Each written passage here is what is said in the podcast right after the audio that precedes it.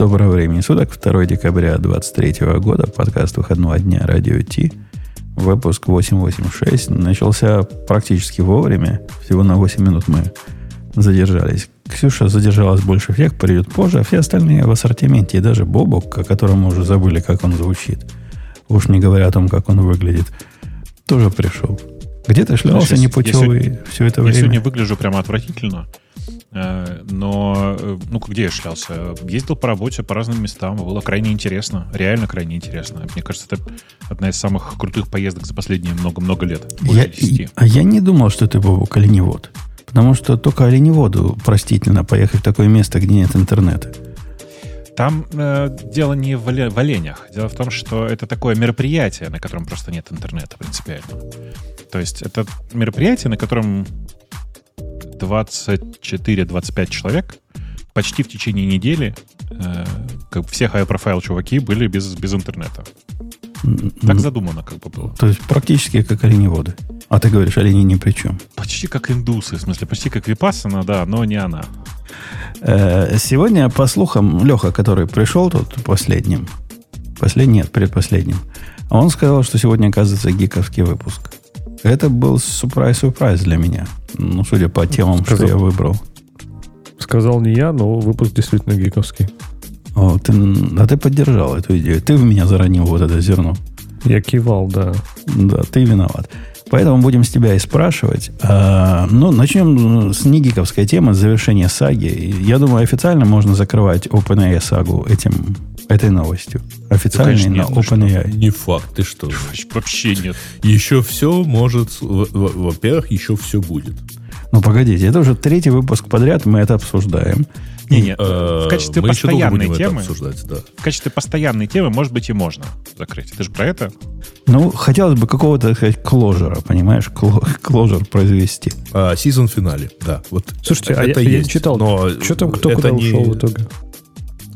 А там пока никто никуда не ушел. Ну, Наоборот, хорошо, кто куда пришел? Все Они же вер- кого-то выгнали, Слушай, да? на самом деле старую. за неделю, за неделю изменилось то, что то, что было решено неделю назад, оно оформлено. То есть в OpenAI э, на этой неделе опубликовали такой типа пост в блоге, что Сэм Альтман действительно возвращается как CEO, что есть начальный состав новой борды, который мы обсуждали неделю назад. Это Адам Д'Анджело, Ред Тейлор в качестве чермана и Ларри Саммерс. И они должны еще будут нанять и нанять, так сказать, этого. Есть некоторая интрига, потому что Альтман рассказывал, как он любит и какой, так сказать, прекрасный human being Илья Суцкевер. А, но он не вошел в состав борды, и, как сказал дальше Альтман, и мы думаем о путях сотрудничества дальше. Ну и пообещали, что пост наблюдать, ну, место наблюд... без голоса э, будет у Microsoft в новой борде. Оно не без голоса, оно Ну, ну, без, вот. э, не решая, не- да, не голосующее, но типа не голосующее не означает без голоса. В смысле, оно- это, это будет мем- ну, член э, борда, человек, который участвует в борде, но не голосует. То есть он как бы может на всех влиять, но исключительно силой убеждения. Ну да. то есть Говорить, голос у него есть моральный, а не неформальный. Э, окей, У него деньги есть. А почему, собственно, вы не считаете, что это завершение банкета? Вы э, э, ожидаете, что опять Аль- Альтмана выгонят в результате? ну, во-первых, им предстоит нанять 6 конкретных людей советом директоров. Ну, надо будет наймут. И, и мы будем видеть, в какую сторону они смещаются на самом деле, потому что а, пока не очень понятно, э, а куда все-таки оно смещается. Да Место не, у Microsoft означает, что типа деньги влияют как-то, а с другой стороны борда вот как-то не, не- не вернула Альтмана в состав, поэтому это как бы говорит о том, что какие-то там алармисты пол- и, они не выгнали а, а, а значит э, вот весь этот состав, он как бы не признан окончательно преступниками предыдущий. Э, мне казалось, что вся эта контрреволюция, что у них произошла, весь этот э, переворот, он про то, чтобы сместить Альтмана. А то, что в результате э, контрреволюции Борда пострадала, ну, кого это волнует? Если бы просто OpenAI сменил Борду, мы бы об этом не говорили три выпуска подряд. Я практически Слушайте, там- уверен. На самом деле там самый интересный кусок этого сообщения о том, что ну все, мы, значит, точно об- обратно всех вернули, и сообщение лично от Альтмана заключается в том, что на самом деле у меня четкое ощущение, что все сообщение от Альтмана писалось с одной единственной целью. Э, там есть абзац конкретно про Сускевера, про Илью, который написано, что мы все очень ценим тот вклад, который он сделал, э, и обязательно придумаем какой-то способ, как он, как он сможет остаться в компании. Предложим ему какой-нибудь способ, как он может остаться в компании. То есть, на самом деле, этот абзац следует читать, как мне кажется, так. Э, мы точно решили, что так, как раньше Илья работать точно уже не будет, его точно уже не будет в борде, а кем он будет работать, ну, мы, может, что-нибудь предложим, но на самом деле с 90% вероятностью это путь на выход. Ну, место уборщика свободно. Э, тут, видишь, есть какой интересный момент. Э, я думаю, что без Суцкевера OpenAI бы в текущем виде точно не было. Потому что все ключевые прорывы в технологиях, они ну, они реально придуманы, по сути, лично им. Там многие говорят, что его командой, но нет, ребят. Если вы почитаете публикации, а публикации, как вы понимаете, они максимально широким составом делают, делаются, то э, довольно быстро станет понятно, что, ну, там, типа, большая, если не большая часть всех ключевых работ OpenAI были сделаны лично с Скевером. Э, окей. Такие вот дела. Okay. То есть это, это такая область, в смысле, сейчас современный вот это я, это такая область, в которой одиночки, в смысле конкретные личности, по-прежнему являются ну, как бы действующей и важной э, частью. Понимаешь, да? Понимаю, понимаю. Вот. Понимаю. То есть это вот как... этот миф про 10x программиста, он не миф. На самом деле такие бывают. Это, это не 10x. Не, подожди, во-первых, не программистов. Нет, он, ну, scientist. Ну, то есть это вот scientist. и там действительно э, у них сильный перекос именно в сторону ученых. А, конечно, они могут что-нибудь накодить, но в основном у них э, речь идет об исследовании. Ну, это такие прикладные ученые, прямо скажем. Ну, что там? Что там? Не фундаментальные. Поэтому это, близки, это к програ... близки к программистам, на мой взгляд. Это фундаментальное. Это, еще раз, значит, э, нужно понимать, кто такой Суцкевер. Суцкевер — это человек, который сделал много фундаментальных исследований в области, в области и всего, что с этим связано, в области современных нейродок и всего, что с этим связано. Давай по-другому скажем. А, и ну, его прям сложно заменить. То есть я бы сказал, что это как раз из тех людей, которые реально незаменимы. И поэтому я не знаю, что там дальше будет. Э, тут многие, как я слышал, гордятся тем, что это выходит из Советского Союза, но на самом деле это вообще не важно, потому что он... Он такой же, как и Баин, выходит из Советского Союза. Давайте, не, не так, ты неправильно говоришь. Он такой же, как Умпутун. Он сначала в, ну, в Израиль переехал, а потом оттуда уже поехал... Не, подожди, Умпутун все-таки не в пять с половиной лет переехал в ну Израиль. Ну да, ну да. Он, он как мальчик Умпутун. Э, возможно, да. да. Тем более, что его тоже родители увезли. Но, в отличие от Умпутуна, он э, переехал из Израиля не на э, южный, не на север, вернее, не на южный берег этих великих озер, а на северный. Окей. Okay. Ну, в общем, где-то где близко по-любому. Я понял. Короче, но, чтобы, кстати, чтобы, вчера, чтобы... я не знаю, видели ли вы эту шутку или нет, значит, э, после того, как э, Грег Бокман опубликовал в Твиттере фотографию Суцкевера, оба улыбаются, жмут друг другу руки и, естественно, сердечко. У меня следующий почти твит в ленте был, э, говорит, в OpenAI, и, так сказать, всем выдают только такую клавиатуру. И дальше такая экранная клавиатура, где одни сердечки. Ну, потому что больше ничего не пишут. Да, да. Э, я, я подозреваю, эта тема у нас выпадет из следующих обсуждений. Ну, собственно, и сколько можно. Ну, оп, не одним OpenAI и, и, и Альтманом мир э, богат, а богат он, например, еще, еще чем.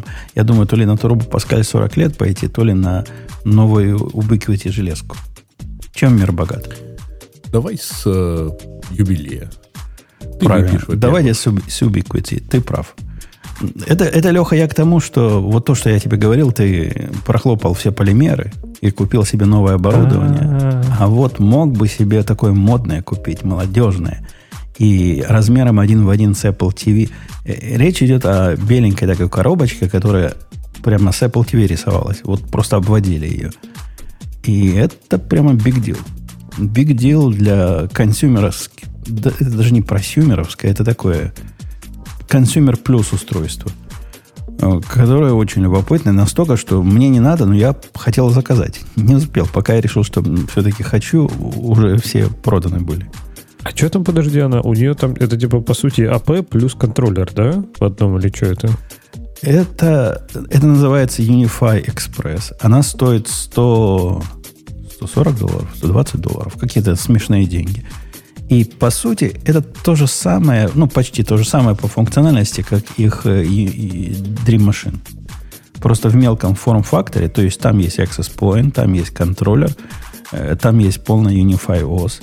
Эта штука умеет, если верить тому, что они говорят, делать, э, как это называется, вот эти два на три буквы. Mesh. Не, не, не, не, э, IDP, да, второй как называется. Ну, в общем, он умеет слушать трафики, фильтровать в реальном DPI, времени. ты хочешь сказать? Не, не это я хочу сказать. Друг, другие три буквы.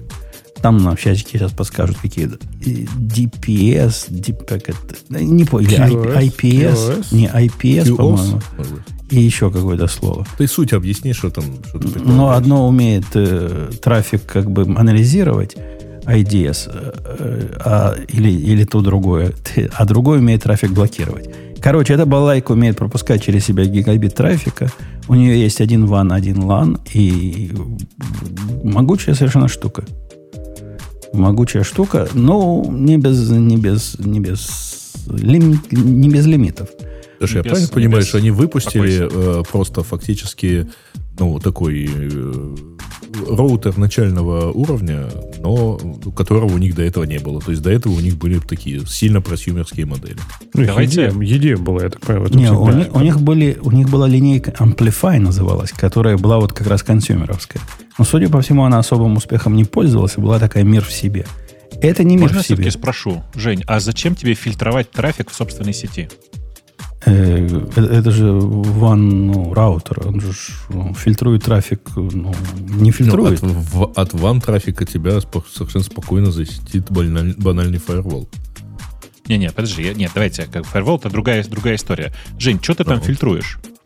Это, то есть это, это у тебя просто Wi-Fi точка плюс маршрутизатор для единственного LAN-порта, правильно? Погоди. Ну, это, и для Wi-Fi. Это, это балалайка, с одной стороны, WAN, с другой LAN. Внутри находится маршрутизатор, который умеет анализировать пакеты на различные виды атак, уязвимости, и в том числе умеет, ну, что мне важнее, репортить, куда какой трафик ходил, сколько, сколько где потратил, мегабайт и, и все впрочем в этом роде. Ну, по мелочи он еще умеет делать примерно как э, PyHole, только, только не настраивается никак. Его можно включить или, или отключить обрезание есть, рекламы. На самом деле совершенно ненужная херня, прошу прощения. То есть, типа, на самом деле большинству людей достаточно просто домашнего маршрутизатора без всякой фильтрации. Я понимаю, зачем тебе фильтрация нужна. Потому что ты параноик, который еще параллельно вместе с этим не доверяет даже участникам своей собственной сети. Да и самому не, себе. Ну, кон- конечно. А как можно доверять участникам собственной сети, если у меня в сети разные IoT находятся, которые неизвестно какими китайцами, неизвестно на каких коленках сделаны? Ну да, они живут на своем вилане. Но если они начнут кого-то бомбить и, и атаковать, это фиговина ловит подобные виды атаки. Подожди, ну, подожди. они живут на своем вилане. Значит, опять-таки э, вопрос не пускать этот, этот трафик, защититься от, атак, от атак с этого вилана, это заблокировать трафик из него. Да нет, я не о том говорю. Э, понятно, этот вилан не пойдет в другие мои виланы. Проблема не в этом. Проблема, например, в том, что у меня был случай, правда, он оказался ложным срабатыванием, когда одно из устройств ломилось по SSH куда-то куда в мир, непонятно для чего, причем очень активно. Оказалось, что оно реально так и работает. Я потом в интернете нашел. Оно на, на свой материнский корабль стучит.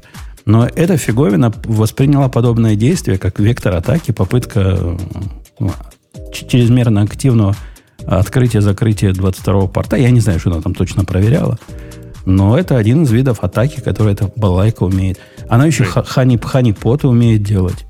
Это ну, какой-то очень странный способ класс. Э, решать проблему. Сначала принести неизвестное устройство, а потом героически с ним внутри бороться. Да, а когда ты покупаешь устройство лампочку, ты знаешь, оно известно или неизвестно, ты, ты идешь на Amazon, покупаешь умную лампочку, про которую хороший обзор. И смотришь, ну, нормальная лампочка, что? Ты... Ну вот, Жень, как поступаю я? Я покупаю лампочку. Я ее втыкаю, внимание, э, в качестве, в качестве Wi-Fi я ей указываю. У меня здесь Mac Mini стоит. Э, Wi-Fi этого Mac Mini. Просто для того, чтобы увидеть конкретно, куда и каким образом эта лампочка ходит при, ну, при запусках, там, при попытках апдейта и все такое. После этого я этой лампочкой открываю только эти порты и больше ничего. Если она вдруг внезапно через полгода эксплуатации пойдет у меня куда-то в SSH, все, что она увидит, это реджект на уровне моего маршрутизатора. Да, и в результате у тебя перестанут, например, работать устройства типа камеры которые, которые можно Если снаружи камера допускаться. на ровном, на ровном месте раз в полгода ходит в SSH и после этого выключается, к черту такую камеру. Но ты это узнаешь постфактум. Нет, я это узнаю в тот момент, когда она куда-то зачем-то пошла и сломалась. Да, и сломалась. И сломалась. Всё Ну, так, зачем всё вот так. это партизанство надо, когда люди уже придумали, собственно, защиту от таких действий? И я- Так Ну, это- То есть для этого надо перестроить всю сеть. Потому что Э. вот эта вот жужжалка умеет так фильтровать, да? Я не понял, о чем ты говоришь. Как это перестроить всю сеть?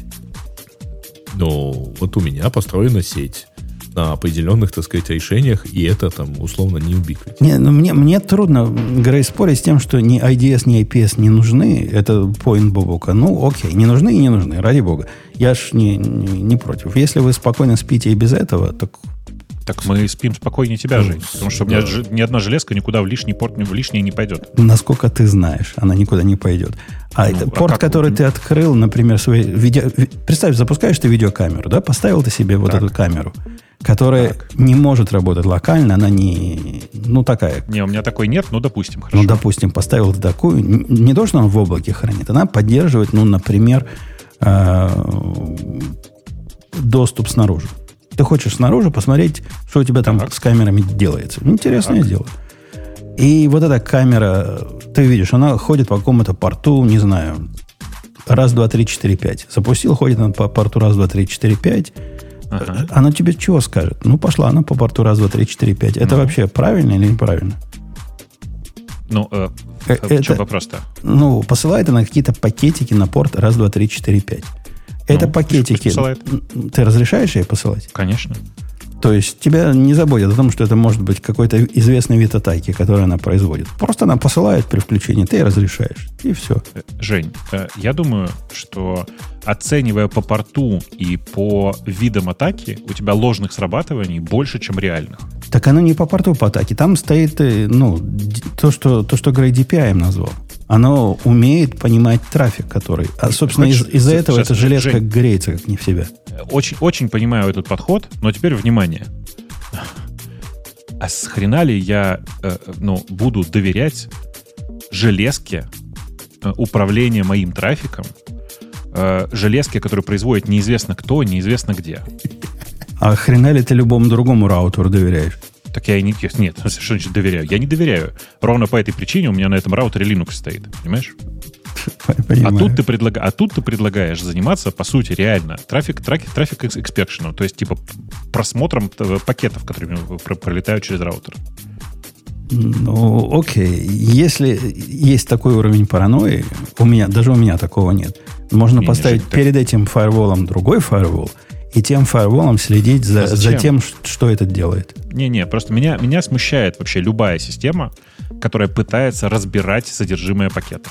Она меня смущает, потому что именно в этом месте я на месте бы любого злоумышленника и рассматривал бы твои пакеты. Но этот Понимаешь? довод, он смехотворный. в том смысле, понимаю- что... Не, не, подожди, это очень правильный довод. довод. Ты сначала берешь, э, ну, ты сначала приносишь в сеть неизвестное устройство, ты ему априори не доверяешь, а для того, чтобы, так сказать, его проверить, ты берешь другое устройство, которому ты почему-то доверяешь, хотя оно такое же стороннее и, вообще говоря, науке неизвестное. И, но известное, э, например, утечками, точнее, компания известна уже утечками информации. Это, это, Подожди, это- Путун, а, Путун, а как оно у тебя HTTPS трафик уловит? У тебя же все упрется в HTTPS и все. Ну, Ну, типа, по, по IP-адресам. По IP-адресам. А, типа только IP. А, ну тогда анализа трафика же не будет, правильно?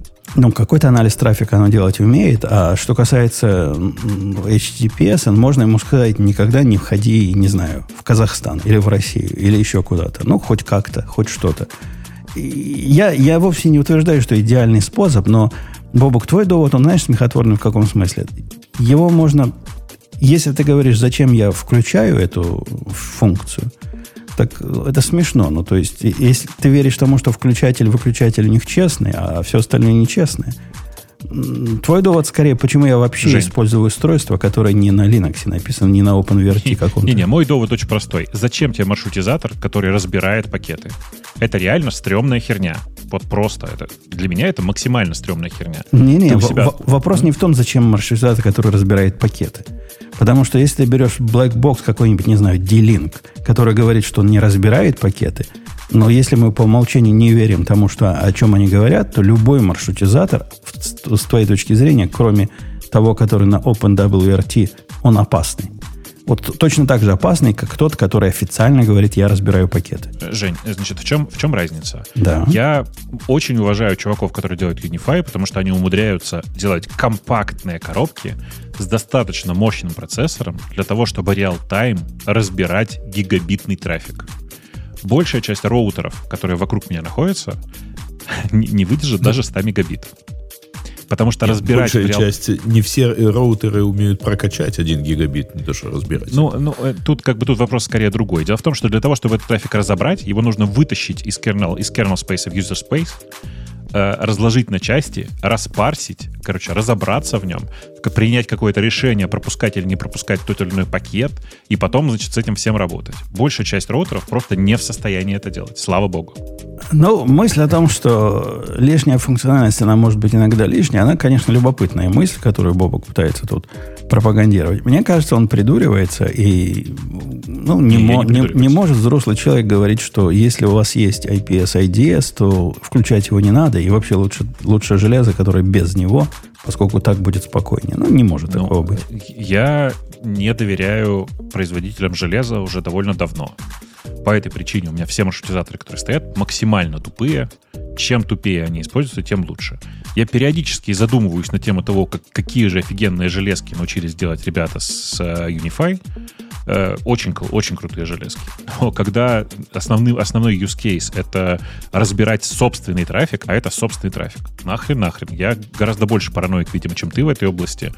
Представить себе, что я заведу дома железку, которая читает мой трафик, я И знаю, решает, могу ли я пойти куда-нибудь. ну, типа того, да. И- Типа фиксирует, куда я ходил. И- Мне эти логи зачем? Понятно. Но логи у тебя, во-первых, локальные. Ну, смотри. Нет, логов локальных у меня тоже нет. Э, Смотри, смотри, Семен Семенович, э, логи можно отключить, это раз. Но если тебя не интересует э, репорт по поводу возможных атак. Э, А во-вторых, меня больше даже интересует не, не часть, где он репортит, а часть, где он блокирует.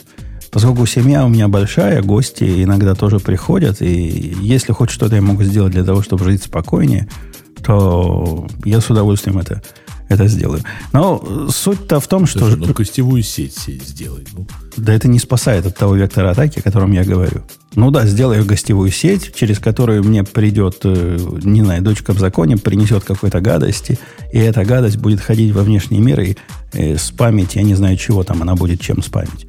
Ну окей, она на меня не повлияет, она повлияет на весь мир. Вот такой вектор атаки меня интересует.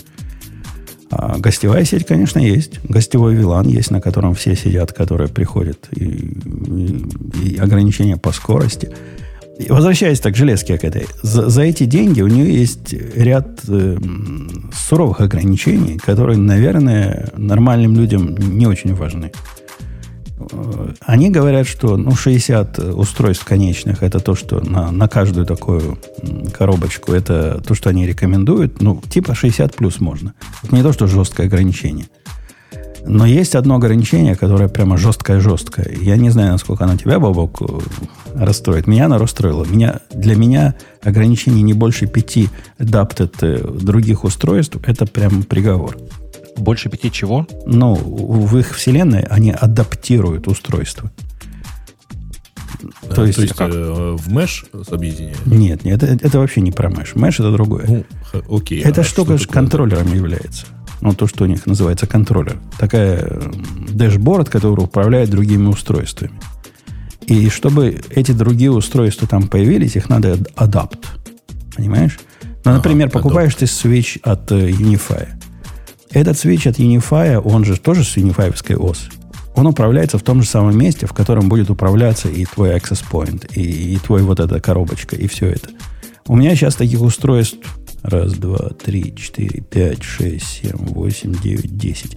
Десять штук, и, и вот э, Dream Machine Pro пополам какое количество. Да сколько хочешь, столько и будет. У этой штуки 6. То есть я должен будет выбрать, а телевизионный вот этот маленький свеч мне адаптировать, э, управлять им через эту штуку или не управлять. И это, это будет досадно. Это какой-то... Но, подожди, э, ты... Я просто пытаюсь понять, почему ты э, вот от этой штуки хочешь вот такого. А, Вот. Ты понимаешь, что вот эта одна точечка, она вокруг себя э, произлучает Wi-Fi или радиусом, ну, я не знаю. А, в общем, ты вряд ли покроешь этой точкой даже в американских домах там 100 квадратных метров. Не-не, это И Для точечка... нормальных людей такого количества э, девайсов нету. Не, эта точечка, она не просто одна точечка. Эта точечка, она настоящий контроллер. К ней можно подключить другие тарелки, и они- она будет ими управлять. Э, м, Эти тарелки будут меш делать, и можно другую такую коробочку подключить. Она тоже в режиме э, э, AP умеет работать.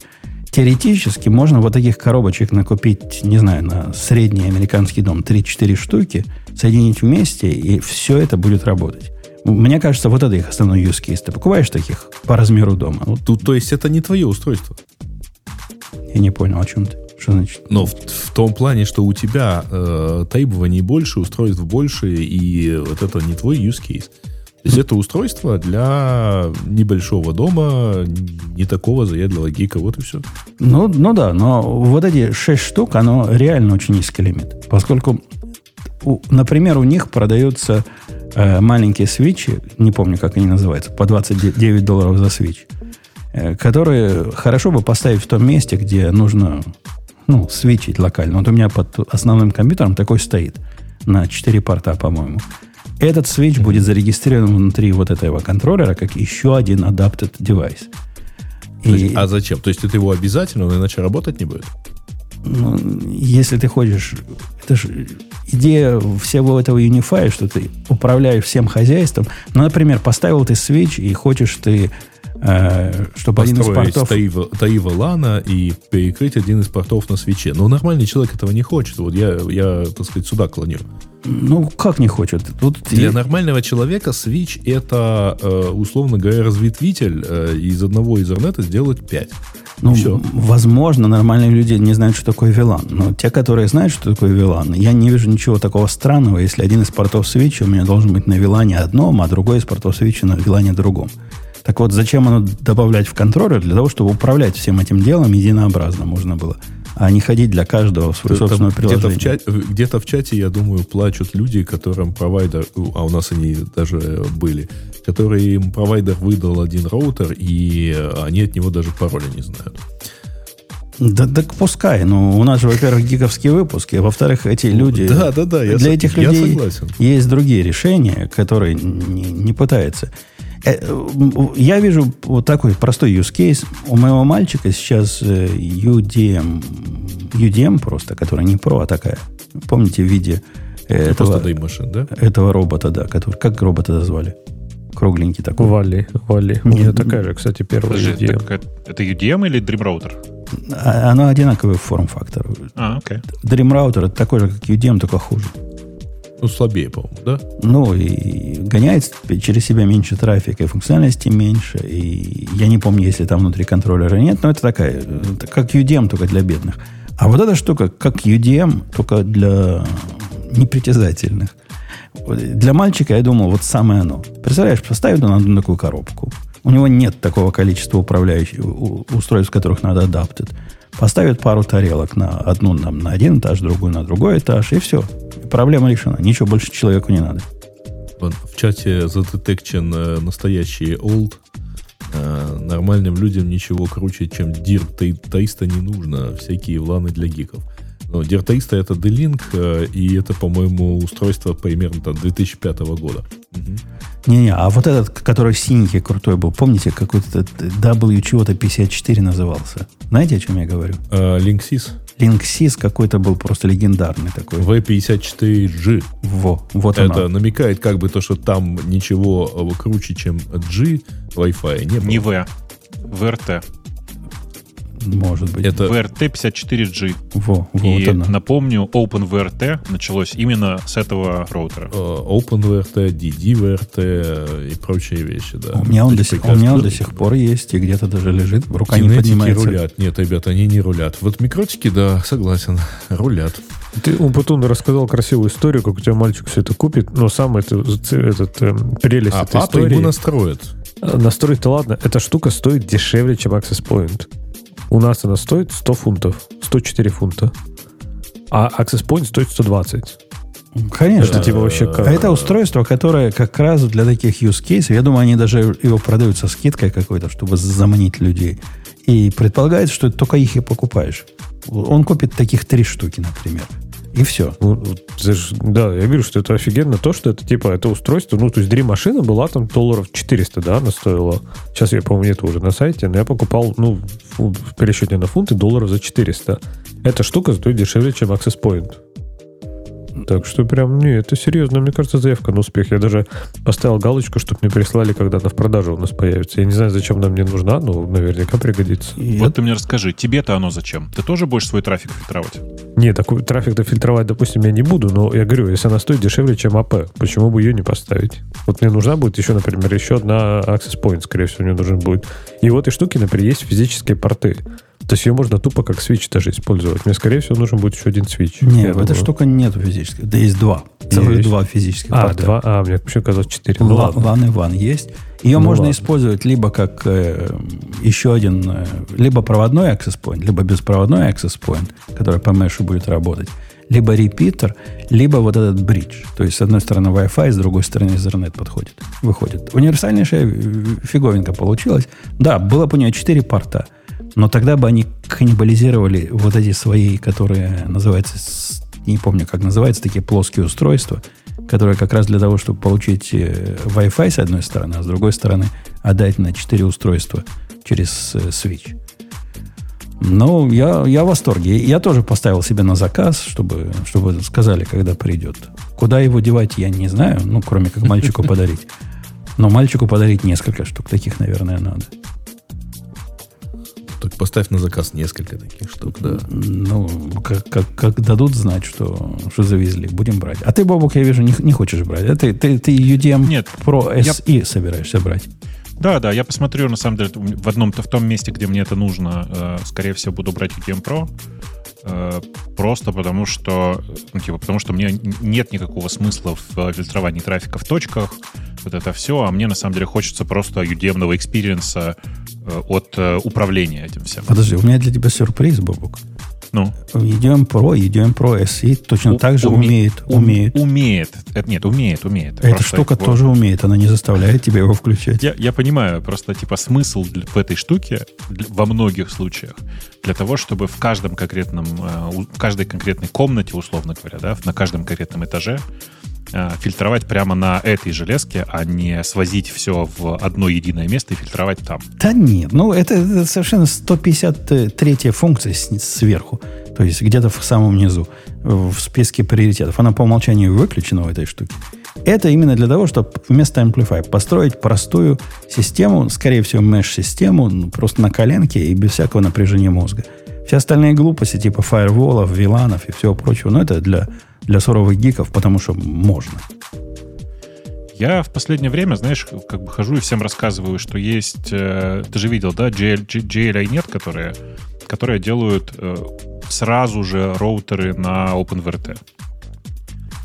Э, и есть прям такая суровая китайщина. Прямо вот как и ты, Ты, всем, про, ты всем про что, доверяешь. про OpenVRT или про, про JLI нет? Про Компании, JLNet говорю. У меня есть два их устройства, и это Которых? э, одно такое желтенькое, желтенькое, а другое побольше. А побольше какое? Какого цвета? А, Ух, не помню, но оно такое, с срезанным углом. С срезанным углом, с двумя выдвижными антенками, да? По-моему, да, да. Ага, берил, скорее всего. Окей. Так. Ну, Серенькое такое. Серо-синее. Может быть, оно где-то в ящике лежит. Я, я, я его взял исключительно для походных условий, когда где-то надо вне дома запустить э, тедеринг с телефона и раздавать на, на всем, ну, на многих э, консюмеров. Ага. Вот для этого. Но ты, когда заходишь туда, ты прямо удивляешься от того, какая это внутри жуткая китайщина, и как э, недоверчивый Бобок всему этому доверяет. В смысле, чему там доверять? Там open source проверенная всем миром прошивка. что там конкретно ты хочешь э, сделать. И, ну, я не знаю, может, там можно дойти. А там, там можно дойти до, до OpenVRT, я помню, да. Но... Там, нет, там, там все работает на базе OpenVRT, просто сверху нарисован еще один GUI для управления, который переключается в OpenVRT-шный GUI одно, нажатием одной кнопки. Да-да-да, я как-то смог переключиться, но... Э, то есть ты, ты этой железке доверяешь? То есть они там ничего не добавили от себя? Они все, там, все ничего, ничего, там, ничего там не добавили, больше того, они прям дистрибутив берут OpenVRT-шный, в смысле, что они ничего туда сами не добавляют. Там прям конкретно ну, удоб, удобно, как говорится. Э, я тебе, кстати, хочу сказать, что на случай, когда тебе нужно где-то раздать э, трафик, э, у, у этих самых GLA нет, есть э, коробочка такая, которая называется Пьюли. Пью, ну, пули, короче. У, у, в нее внутрь вообще вставляется сим-карта при желании. Э, и больше того, это устройство с батарейкой внутри. Угу. То есть это, это 4G LTE wireless роутер. И оно Wi-Fi умеет тоже, точно так же. И там тоже OpenVRT. Но есть, ты знаешь, у, в этой самой, во вселенной Unify есть такое чудовищное устройство, вот как ты описал, а, в которое можно воткнуть э, сим-карту от AT&T, и она все, все это одной коробкой делает, стоит совершенно конских денег. То есть не само устройство, план, который они продают, стоит таких деньжищ, что я думал его использовать в свое время как backup для Э, как если WAN упал, чтобы вот эта штука включалась. Она умеет. Э, ну, естественно, UniFi, с UniFi сговорится. Но посмотрел на цену и просто купил постоянный план за 40 долларов в месяц на, на второй WAN. Это ага. оказалось дешевле, чем ну, вот видишь, этой пользоваться. Э, это же у тебя решение для дома, а я тут скорее про походные всякие штуки. И вот этот самый Пьюли, он прям в этом смысле э, уникальная железка, потому что у него и батарейка, и LAN, в смысле можно проводной порт, и питание по USB-C, и встроенный аккумулятор часов на 7, наверное, непрерывной работы, и слот под сим-карту, и USB-порт, если ты вдруг захочешь типа тупо воткнуть iPhone туда для того, чтобы раздавать трафик. Короче, он прям просто умеет все. Я прям... Я, я, это у меня постоянная теперь железка, которую я в каждую поездку вожу. Вплоть до того, что я приезжаю в гостиницу, первое, что делаю, вытыкаю провод из телевизора. Знаешь, да, что в гостинице самый частый, самый удобный интернет, он почему-то воткнут в, в телевизор обычно.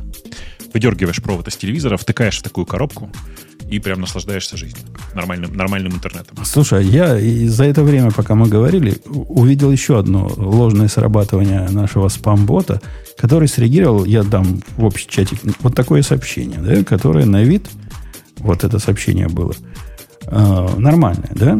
А я вот недавно добавил, чтобы понять, на какой он спам similarity, на что он, на что он среагировал, собственно. Так. Я сейчас покажу. Может, ты сразу поймешь, где собака порылась. Потому что я не понимаю. Вот они, токены с весами. И я думаю, вот этот подход, когда он короткие слова э, в токене, вот это V4. Ну ты что? Ну, конечно, В и прочие слова надо просто выкидывать. Да, в да, и да. для это, это все стоп-слова. Все меньше, же, как все я. меньше трех символов, наверное, надо выкидывать, да, когда токенизацию а, делаешь. Ну, не, ну можно ну, и так. Два точно. Нет? Не, не, все меньше трех легко можно выкидывать. Все меньше Просто трех. тогда будет соблазн, ты понимаешь, да? Все разбить на слова, содержащие через пробелы. Каждые, каждые три символа пробел. Не, ну вы не поувеличиваете. Надо... Вряд ли кто-то затачивает спам специфически под нас. Ну, теорети- теорети- правильнее, скорее всего, это э, действительно список ему слов, которые надо исключить из... Э, не, не так много же таких коротких слов в русском языке, да? Ну, по идлоге, я думаю, можно точно выкидывать. И их количество Можно просто взять словарный список, да, поидлогов, э, там, каких-нибудь то или еще чего-то, потому что человек может его написать отдельно от э, слова, а не через дефис, например. Ну вот смотри, слово «ищу» Оно хорошее слово для того, чтобы э, ловить спамеров, правильно? А если мы три выкинем, так э, ищу э, уберется. Это будет обидно. Да, надо конкретные слова писать. Пришлите мне кто-нибудь ну, пиар в этот самый, в, в супербот, в котором просто списочек, приложите или тикет откройте, списочек всех предлогов, всех вот этих коротких слов и всего прочего, что надо выбрасывать. Буду, буду рад и благодарен, чтобы мне самому словари не искать и мозг не напрягать. Э, окей. Окей. Э, ну что, пойдем на следующий. Я вижу, Бобок не в восторге от этой железки, хотя у нее даже дисплей есть. Не-не, железка выглядит офигенно. Выглядит офигенно. Я не в восторге от твоего юзкейса, а так выглядит прям, Это да. прям бомба. Почему оно нужно в таком виде? Ну да. У меня, Тут, кстати, у меня тебе, нет тебе специально, тебе мне, кстати, там специально в чате написали, я не знаю, обратил ты внимание или нет, но Unify Express не умеет IDS IPS. Да, да ладно, не умеет. Умеет. Это, А вот там, видишь, написано... ну, неправда написано. Они заявляют, что он умеет делать э, гигабитное и DSAPS. И в обсуждении про это тоже говорят. Умеет, умеет. Так вот, посмотри, вот из фака буквально, из фака с, с сайта у нас в, в скриншоте, что эм, типа какие, какие feature limitation for Unify Express по сравнению с остальными Unify гейтвеями. И последняя строчка. The only exception are suspicious, acti- suspicious activity features, э, известные как ADS, APS, которые не, не, не, ну, не, Ну, это е- если оно действительно так, то... и я просто читал кучу обсуждений про это дело, и все говорят, что да, таки да, умеет. Но если оно действительно так, тебе оно вообще подходит, если оно этого Да. делать не умеет. Самое Да. оно. У него, знаешь, Да. дисплейчик хитрый такой. В зависимости от режима, в котором ты находишься, он разное показывает. Если ты его м, подключаешь мешем, то он будет показывать то, что ты ожидаешь. Ну, что в меше интересно? Уровень сигнала и какая, какой-нибудь bandwidth сейчас. Вот это он будет показывать. А если ты его в, в режиме просто э, основного access point и раутера, по-моему, он твой IP показывает, еще чего-то такое. В общем, мудрая, мудрая такая мелкая штучка. Я рекомендую. Ну что, Грей хотел перейти к э, танцам на костях Турбо Паскаля. Ну, что прям на костях-то? А что остались? Э, Тело уже сгнило, а одни кости остались. То есть ты думаешь, его так прямо и оставили разлагаться, да? Не похоронили достойно. Ну, давайте, кто? Бобук, ты с Турбо Паскалем на ты? Я могу ты до сих пор что-то да. Я открыл сорцы и понял, что до сих пор могу что-то написать на Турбо Паскале. Вот что удивительно. То есть ну, оно по-прежнему для меня хорошо читается. Ну, с читанием у него особых проблем не было. Э, С написанием у него, у него были определенные сложности, потому что если говорят, что Go, он многословный, так вы просто на Турбо Паскале не писали. После этого вам Go покажется вообще каким-то фортом. Но да, видишь, Турбо Паскаль все-таки существенно старше, как мы уже сказали, ему 40 лет. Ну, 40 лет не возраст. Баба ягодка опять в этом, в этом возрасте. Ну, расскажи, как ты даже не такой, дошел, что Турбо Паскалем начал пользоваться, и как оно... Когда все нормальные пацаны на C++ писали, ты писал на Турбо Паскале, видимо, да? Нет, я писал на Турбо Паскале очень хитрым образом. Дело в том, что мало кто помнит, но эм, у Турбо Паскаля была очень интересная функция. В него был встроен макроассемблер, причем встроен так приятно, что ты мог функции, описание переменных и всякое такое писать на Паскале, а сам код писать на ассемблере. И вот это было просто идеальное применение. Я каждый раз прям, как вспоминаю, мне прям, ну, такое приятное, как-то приятное вз такое, знаешь, в организме. Э, Ты смотришь на это и думаешь, вот это как бы прямо хорошо. Не, ну вы, вспом- вы вспомните, 40 лет назад, это 83 год. То есть еще кораблей не, не, не штурмуют. Не знаю, что сейчас они штурмуют. Э, Турбо Паскаль это был прям реально big deal. Это было нечто по тем временам абсолютно немыслимое. То есть интегрировать... Это ID, да? Наверное, первое популярное, во всяком случае, ID, которое было в- вообще как явление, как, как, как что-то. Ты в этом штуке мог написать код, ты мог э, сделать с их собственным... Как назывался вот этот э, виджеты, как чем они рисовались? Как это называлось? Turbo Vision? Turbo Vision это называлось, да? Ну, у них был да, отдельный пакет у Борланда, который занимался... Вот, Э, рис- э, концентрировался э, на... рисованием псевдографики. Ты мог в этой Ну да. штучке сразу задебажить. Это была какая-то песня. Это был настолько другой experience. Я, я прекрасно помню свой шок, когда я увидел и подумал, вау, а так можно было? А, Нужно мало- было. а молодое поколение теперь это принимает все за данность. Посадить бы их, винтовку тебе, да послать тебе в бой. Дать, дать бы им э, ассемблер, и пусть пишут, пусть пишут, как, как мы писали. Вот тогда поймут, Вывести, говорит, как с весь кодом. чисто поле, поставить лицом к стенке и пустить пулю в лоб, да. Да-да. Почему-то в моем вари- варианте было выстрелить прямо в грудь, но смысл тот же самый. Леха, а ты успел или ты по молодому возрасту уже не, не застал?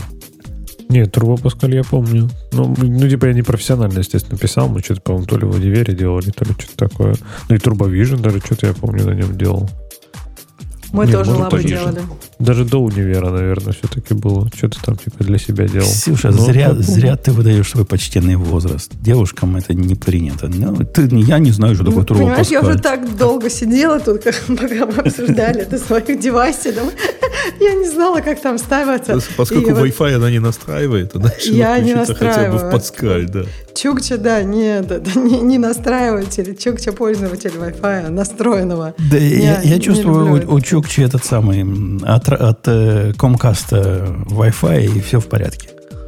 Ой, да да, вообще Comcast, да блин, это в ВДБ и вообще жесть. Тут Fiber раз-два и обчелся где, например, или что-нибудь еще, или какие-то вообще, я помню у нас в доме э, в Зеленограде, там было три выбора, и они так конкурировали друг с другом, что каждый, не знаю, каждые шесть месяцев цены понижались.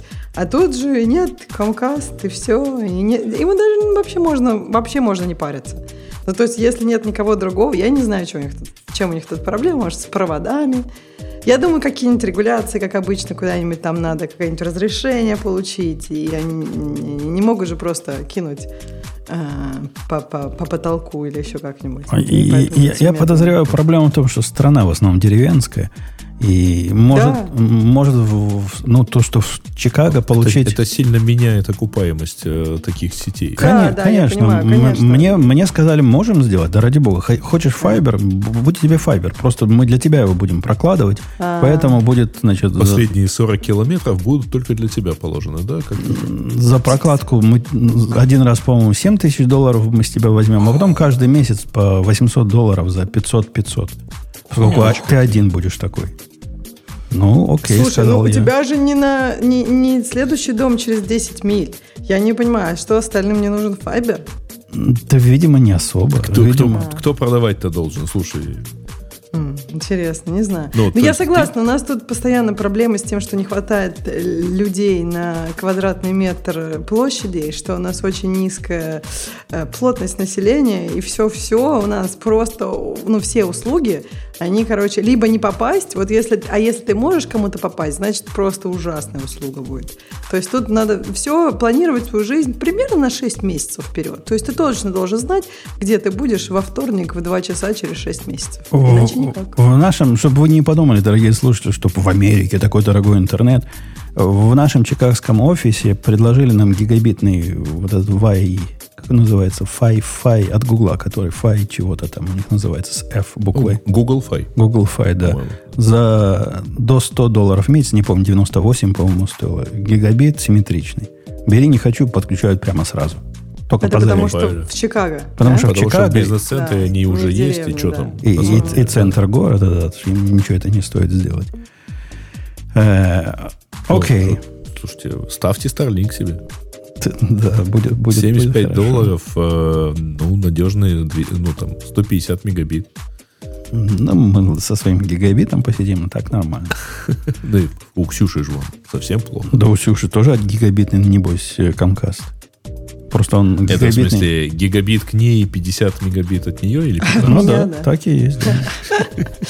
Ну да, мне кажется, даже у меня не гигабитный. Мне кажется, я, я могу сейчас проверить, но что-то, мне кажется, может быть, мы платим за гигабитный, а в реальности оно как-то не очень. 800, 700, 600. Да, тут грустно как-то с интернетами. А ты проверь не устройство на входе.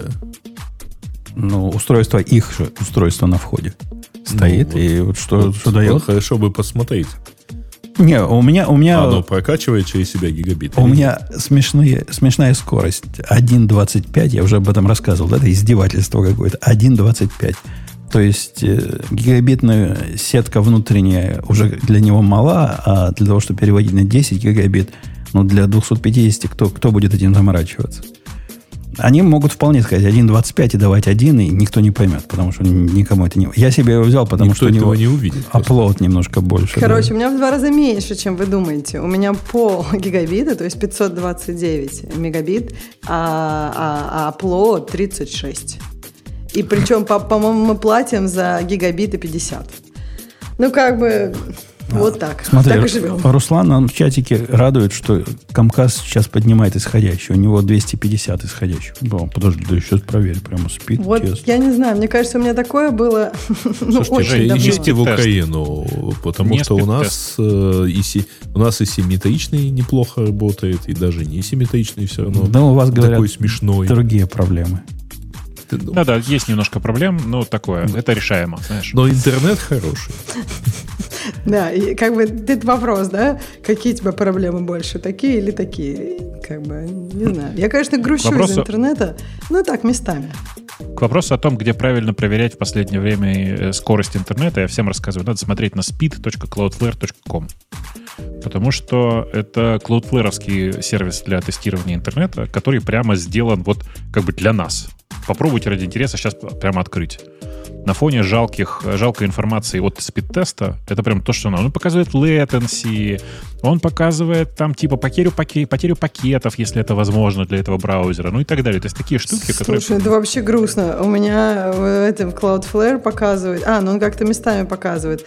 Кстати, странно. Первый раз он показал вообще хрень, а сейчас показывает ровно то же, что А и тот он понимает, ты, ты посмотри, пожалуйста, что он тебе там добавляет, потому что он начинает с э, теста на 100 килобайт, а, А. еще на 1 мега- мегабайт, 10 мегабайт, и, естественно, если у тебя там более-менее мощный этот, то у тебя не успевает канал разогнаться. Не-не, А, ну вот, м- ну вот сейчас он м- в конце показал то же самое. 524 и 41. Да-да, м- могучая штука, столько информации интересной. Я, я его видел, Богу, как-то уже, ну просто забыл, что такая штука бывает.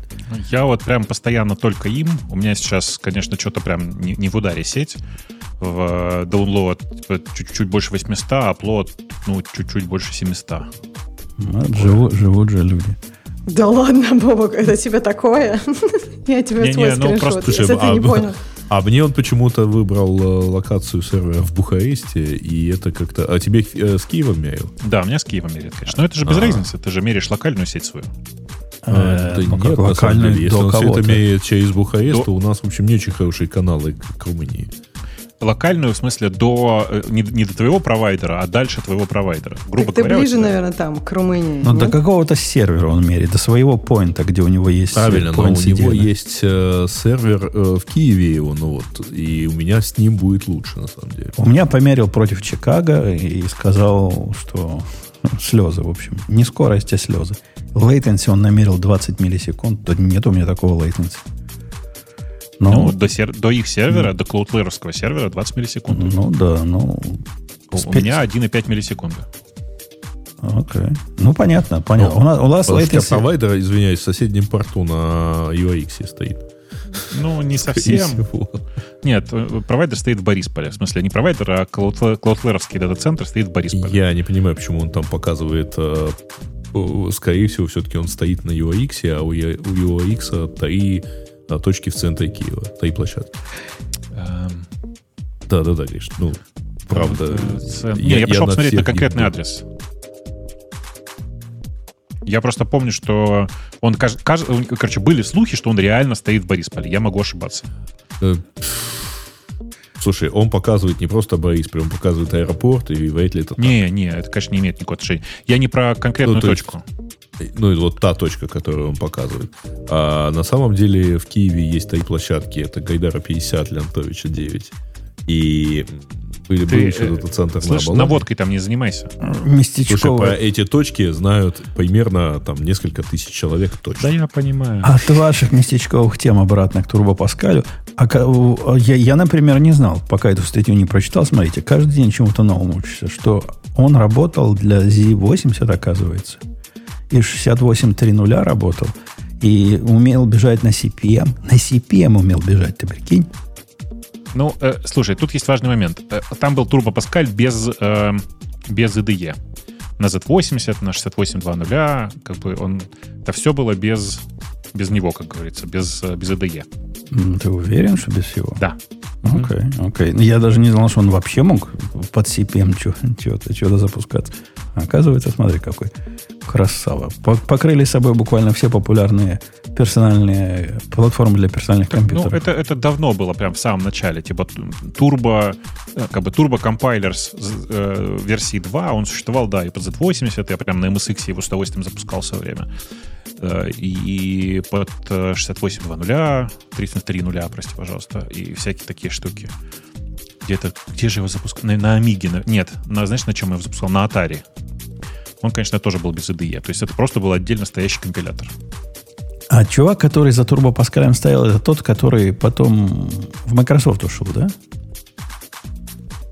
И пилил Хел- там- этот, Хе- Хел- Хелсберг. Хелсберг, да. Хелсберг, да. Он и C- и C-Sharp, и в Sharp он, по-моему, работал. Ну, да. В Sharp не уверен. Не, в Sharp Дом- C- работал, C- да. C, C- только C-Sharp, по-моему, он пилил. C-Sharp, да, да, да. В общем, чувак оставил след.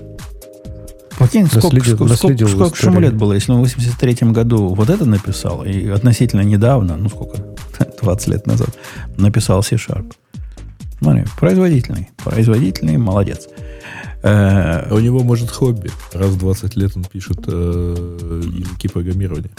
ну, и, и к ним по- полностью ID пишут. Э, ладно, хочу... Да, Сереж, Сереж, ты, ты прав. Ты прав. Это AX-овый сервер центральный. Аккуратно сейчас скажу. Э, Ты знаешь, да, что с- э, там э, они очень интересную штуку предприняли. Это единственный, единственный дата-центр э, Cloudflare, на котором не хранятся ключи для раздачи э, Сейчас выражусь. Короче, это единственный сервер в, э, у Cloudflare, на котором вообще не хранятся ключи для э, э, SSL в этом самом в А, во раздаче Flexible статического режиме, трафика. да? А? Мгм. Во Flexible и прочих режимах. Ага. Ну, вот те, которые э, Cloudflare ставит перед сервисом, ну, от своего имени. Я хотел предложить Ксении выбрать новую тему, и, и сейчас прям предложу, Ксюша, можешь пока выбирать спокойно. Но у меня есть вопрос для, и для ведущих, и для неведущих, и для ведомых. Возникла такая загадка. Загадка, которую я не люблю, когда у меня в конкурентном коде есть загадки. Не знаю, как вы, а я прям ненавижу загадки в конкурентном коде. Э, Представьте себе совершенно простую систему, где есть один, э, ну, типа поток, одна гурутина, которая берет данные из файлика, парсит и кладет в канал. Представили себе, да? Но чтобы не быть полным дебилом, она кладет в канал не по одной записи, которую она отпарсила, а собирает их в кучку, кучку кладет, потом сидит напротив этого канала куча воркеров, они достают от этого, из, из- из этого канала записи и пишут их в Монгу. Представили, да, ситуацию? Все, в А принципе, кучка, просто. кучка слайс поди-ка, да? А, Кучка слайд, да. Стрельнет, наверное, где-нибудь больно. Ну, там слайсы. Дальше, все, дальше все, по истории. все аккуратненько. Нет, там, там на аккуратненько. Слайсы не переиспользуются, создаются там э, в тот момент, когда надо. Все, все с этим чисто. Проблема-то в другом. Проблема в том, что э, я хотел определить этот же канал, который, в который кладет э, вот этот парсер, который однопоточный, да, читает один поток из файла, кладет в канал и много потоков из него записывает. Есть э, такая ну, проблема, а какого размера вот этот буферизированный канал создать надо? Вот какое ваше первое предположение? Какой размер буферизированного канала должен быть для того, чтобы перформанс был максимальный, при том, что парсинг несом- несравненно быстрее работает, чем запись Монго? То есть вот этот однопоточный просто стреляет и как не в себя. По количеству воркеров плюс там какой-то модификатор, если ты говоришь, они работают быстро, ну, типа, на два. Ну, казалось бы, так идея в том, что было просто количество воркеров, начальная идея, она вполне разумная, поскольку воркеры медленнее. Если вот этот парсер умеет делать, не знаю, 2 миллиона записей в секунду, то каждый воркер умеет, а их там 8 штук, умеет там 100 тысяч в секунду. То есть теоретически, если мы сделаем количество вот этих пустых слотов в нашем буферизированном канале равным количеству воркеров, то никто никогда не должен тормозить друг друга. Вы согласны с такой теоретическим подходом? Согласна. Теоретическим. Да, практически результат оказался вообще не- непонятным. То бишь, я ввел вот то, что Леха называет этот фактор. У меня есть фактор. Для того, чтобы можно было умножить количество, ну, на какое-то число, количество воркеров и получить длину вот этого э, бу- бу- бу- баффера. При факторе меньше, чем 50, я не могу добиться максимальной производительности. Я не понимаю, почему. У меня даже теории нет, почему нужен так- такой большой, такая большая очередь, зачем она нужна. И почему размер вообще на что-то влияет? Он не то, что сильно влияет, не то, что в разы. Но если у меня при вот этом факторе в 70, на котором я сейчас остановился, а фактор, вы понимаете, это размер памяти, другими словами, сколько оно будет в памяти держать вот этих штук. Так вот, при 70 у меня общая скорость примерно 350 тысяч записей в секунду, вот это максимальная, которая я могу добиться, то при факторе там, 2, 3, 5, 10, при факторах меньше, она заметно меньше. Ну, 270, 200, даже 250 может быть. Есть какая-то теория, от чего это может происходить? Подожди, это ты говоришь не размер, я так понимаю, то, что ты называешь размер очереди, это, это типа э, ограничение по количеству элементов в твоем в канале, правильно? То есть ты mm. блокирующий канал, в котором ты ему устанавливаешь вот этот capacity его. Ну да, buffer channel, да. Это размер да. buffer channel. Не, вот. ну подожди, у тебя же воркеры, это же, они же, ну, типа, разбирают вот эти воркеры на другой стороне. Они же у тебя не блокируют чтение из, из очереди, правильно? Они у тебя из канала забирают, начинают что-то там у себя молотить, но в этот момент же, ну, типа, э, очередь этот элемент освобождается, потом другой воркер его подхватит. Ну. Так. И... А, или почему именно 70 тебя интересует? Почему такой Почему больше, типа? чем один э, влияет хоть на что-то, меня интересует. Если скорость записи в канал многократно выше, чем скорость выбора из каналов, все воркеры вместе выбирают медленнее, чем я записываю в канал, почему размер канала на что-то влияет? Я, mm. Вот этот вопрос. Я не могу теоретически обоснование этому найти. Наверняка тут какие-то есть, э, типа, локи происходят какие-то неявные, еще чего-то такое. Но в каком именно месте, я что-то не понимаю. Как это наверняка особенность внутренней реализации, что-нибудь там пере, переаллоцируется какой-нибудь внутренний элемент, я не знаю, когда у тебя там воркер освобождает, разблокирует Q или что-нибудь такое. И, и, и я не понимаю, почему количество в качество переходит. Но если количество записей, которые через эти очереди прогоняю, оно сотни миллионов. То бишь, ну да, ну сделал я размер очереди, ну, грубо говоря, тысяча. Вот фактор 70, это примерно тысяча получится какая разница? То ли тысяча, то ли десять. Она все равно забьется мгновенно, правильно? Мои воркеры медленнее достают. И почему-то быстрее получается. Бобок, у тебя есть теория гениальная? Не-не, у меня такой теории нет. Э, в смысле, ну, понятно, что, скорее всего, да, это особенности какой-то внутренней реализации. Но сходу, конечно, у меня никакой гипотез. Я туда не заглядывал в код. Ну вот код Наверняка был... локи действительно какие-то там работают странные. Например, у тебя эти типа 70, твой, ну там, не знаю, твой условный фактор, да, capacity то у него остается типа больше. Ну, то есть worker это разбирается такой же скоростью, но внутри, например, механизм, сам чисто механизм локов уже начинает тормозить. А когда ты ей даешь заранее большой там какой-нибудь запас, она, может быть, переиспользует эффективно. То есть, типа, она у тебя, ну, э, эти там условно, там, твои 10 воркеров, да, размер этой э, очередь, например, 70. И он как-то умеет, например, вместо, ну, там, не знаю, сдвигать это окно и, например, переиспользовать там какие-нибудь существующие элементы без э, локов. Потому что, судя по тому, какие у тебя количество, именно количество э, обраб- вот этих э, элементов обработки, я думаю, оно может уже упирается чисто в саму производительность канала. То есть ты, возможно, достиг уже какие-то оптимизации внутренние, чисто по, там, не знаю, как внутри канала работают блокировки. Ну, это интересная идея, и, собственно, мой первый позыв же был... Я сначала по записи клал, ну, потому что что заморачиваться. Потом стал класть слайсами. И э, размер слайса с определенного момента не влияет на производительность. То есть нет прямой связи, понимаешь? То бишь, я кладу, если я кладу одну запись, каждом, ну, в канал по одной записи кладу, получается медленно. Если я кладу 10, быстро, 100, точно так же быстро, 200, то, то есть уже после 100 э, вот эти contentions на доставание и выбирание из очереди перестают влиять на конечный результат хоть как-то, что я мог бы померить. Илья, который говорит, что канал, как конечно, работает, не блокируется input, ну, слушай выше. Все воркеры вместе работают медленнее, чем вот этот, который кладет. Конечно, блокируется input. Просто на тысячу записей позже блокируется input. По сравнению с сотнями миллионов, эти тысячи не, не, не поменяют общую статистику. Ну, в общем, такая mm-hmm. загадка. Я, я не могу теперь спать спокойно, пока не, не, не пойму, в чем там дело. Слушай, Буду... а из интереса, а если ты вообще его сделаешь блокирующим вот на, на ноль условно элементов, то есть типа он как-то полностью упирается в один воркер, остальные ждут или... никаких чудес там странных не происходит. Может, у тебя воркеры что-то там делают не то. Так воркер из range по чем? Что там да. можно, можно сделать не так, собственно. Где, где? Если сделать один, то наверняка воркеры... Будет какой-то latency получения воркера новой задачи, поскольку там заблокируется, там разблокируется. Вот это ми- время ми- срабатывания мьютекса, э, наверное, ухудшит общую производительность. Наверняка ухудшит общую производительность. Но все равно, ну не настолько же. Ну, черт его знает. Если увеличение вот этой очереди настолько улучшило результат, я уже ничему не удивлюсь. Как-то дайте я вас на секундочку с этой странной темы э, перекину на вот другую, очень странную тоже. Знаете, у меня периодически возникает необходимость, и я прям засек за собой такую необходимость иногда, и прям раздражение, когда нужно поднять в суп- ну, супер минимальную монгу.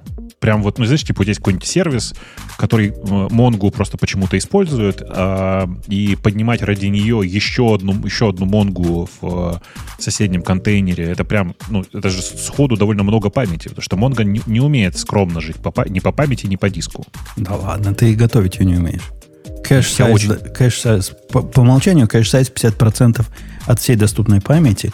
С определенной версией Mongo умеет понимать э, ограничения контейнера, то есть контейнеру тоже можно сделать меньше памяти.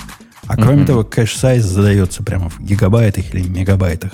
Вот сколько дашь, Мгм. столько и будет. Мгм, мгм. И в результате у тебя эта Монго, она съест всего-то 512 мегабайт памяти, я понимаю, всего-то 512 мегабайт памяти, чтобы работать, а еще отож- отожрет у тебя чуть меньше гигабайта диска. Ну, потому что там же база будет лежать, давайте-ка мы значит, все, все для, этой, для работы этой базы подготовим и так далее. Так ведь?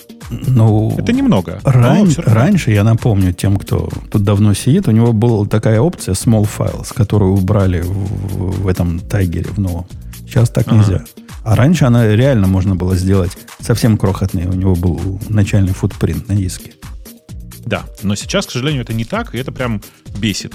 Так вот, я тут вернулся. Помнишь, мы как в какой-то момент обсуждали проект, который назывался FerretDB? FerretDB. Не помнишь? Э, не помню, но я помню, что к сегодняшнему подкасту я принес еще одного такого. Такой же, но Короче, другой.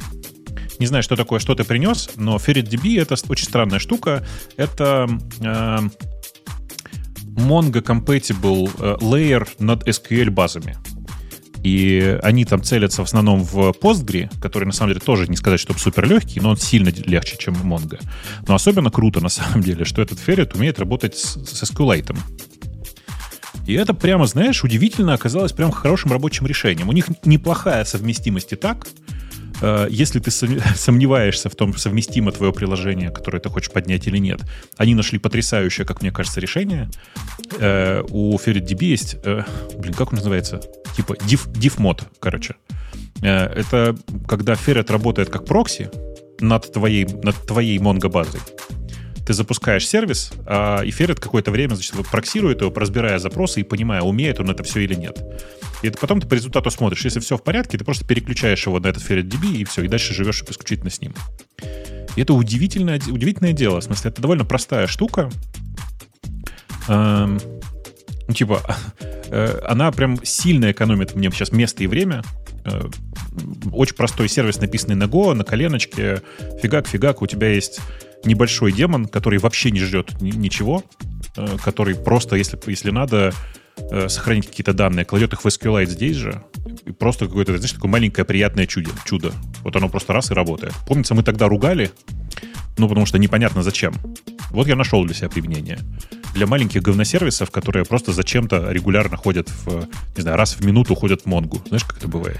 Но это реально для очень простых вещей подходит, поскольку я уверен, что эта балалайка, какой бы она хитро не была, сложные монговские штуки не сможет про- через Ну, себя а что такое пропустить. сложные монговские штуки? Ну, Большие агрегаты сложные? Ну, конечно, не сможет. сложные а агрегаты, всякие например. запросы, а запросы, ну, я не нашел ни одного простого запроса, ну, типа вот с фильтрами вот этим всем, чтобы оно не работало. Ну, а вот э, хитрые фильтры, которые, которые умеют там с регексами, со всем с этим. вот И тут- с регексами умеет, и агрегаты базово умеет. Тут есть важный момент, что, типа, оно умеет, кажется, ну, типа, не все стадии агрегации, то есть, типа, каунт оно умеет легко, и там лимит оно умеет легко, а я не уверен, умеет ли оно там unwind, например. Или Ну, какие-то такие, знаешь. это, это big deal, так сказать. Не-не, в смысле, я не уверен, просто я не смотрел. Вот. Но в целом оно умеет практически все. В смысле, я не нашел каких-то штук, которые бы у меня не работали. Банально ин по массивам не работает, пишет тебе Э, ну, критик.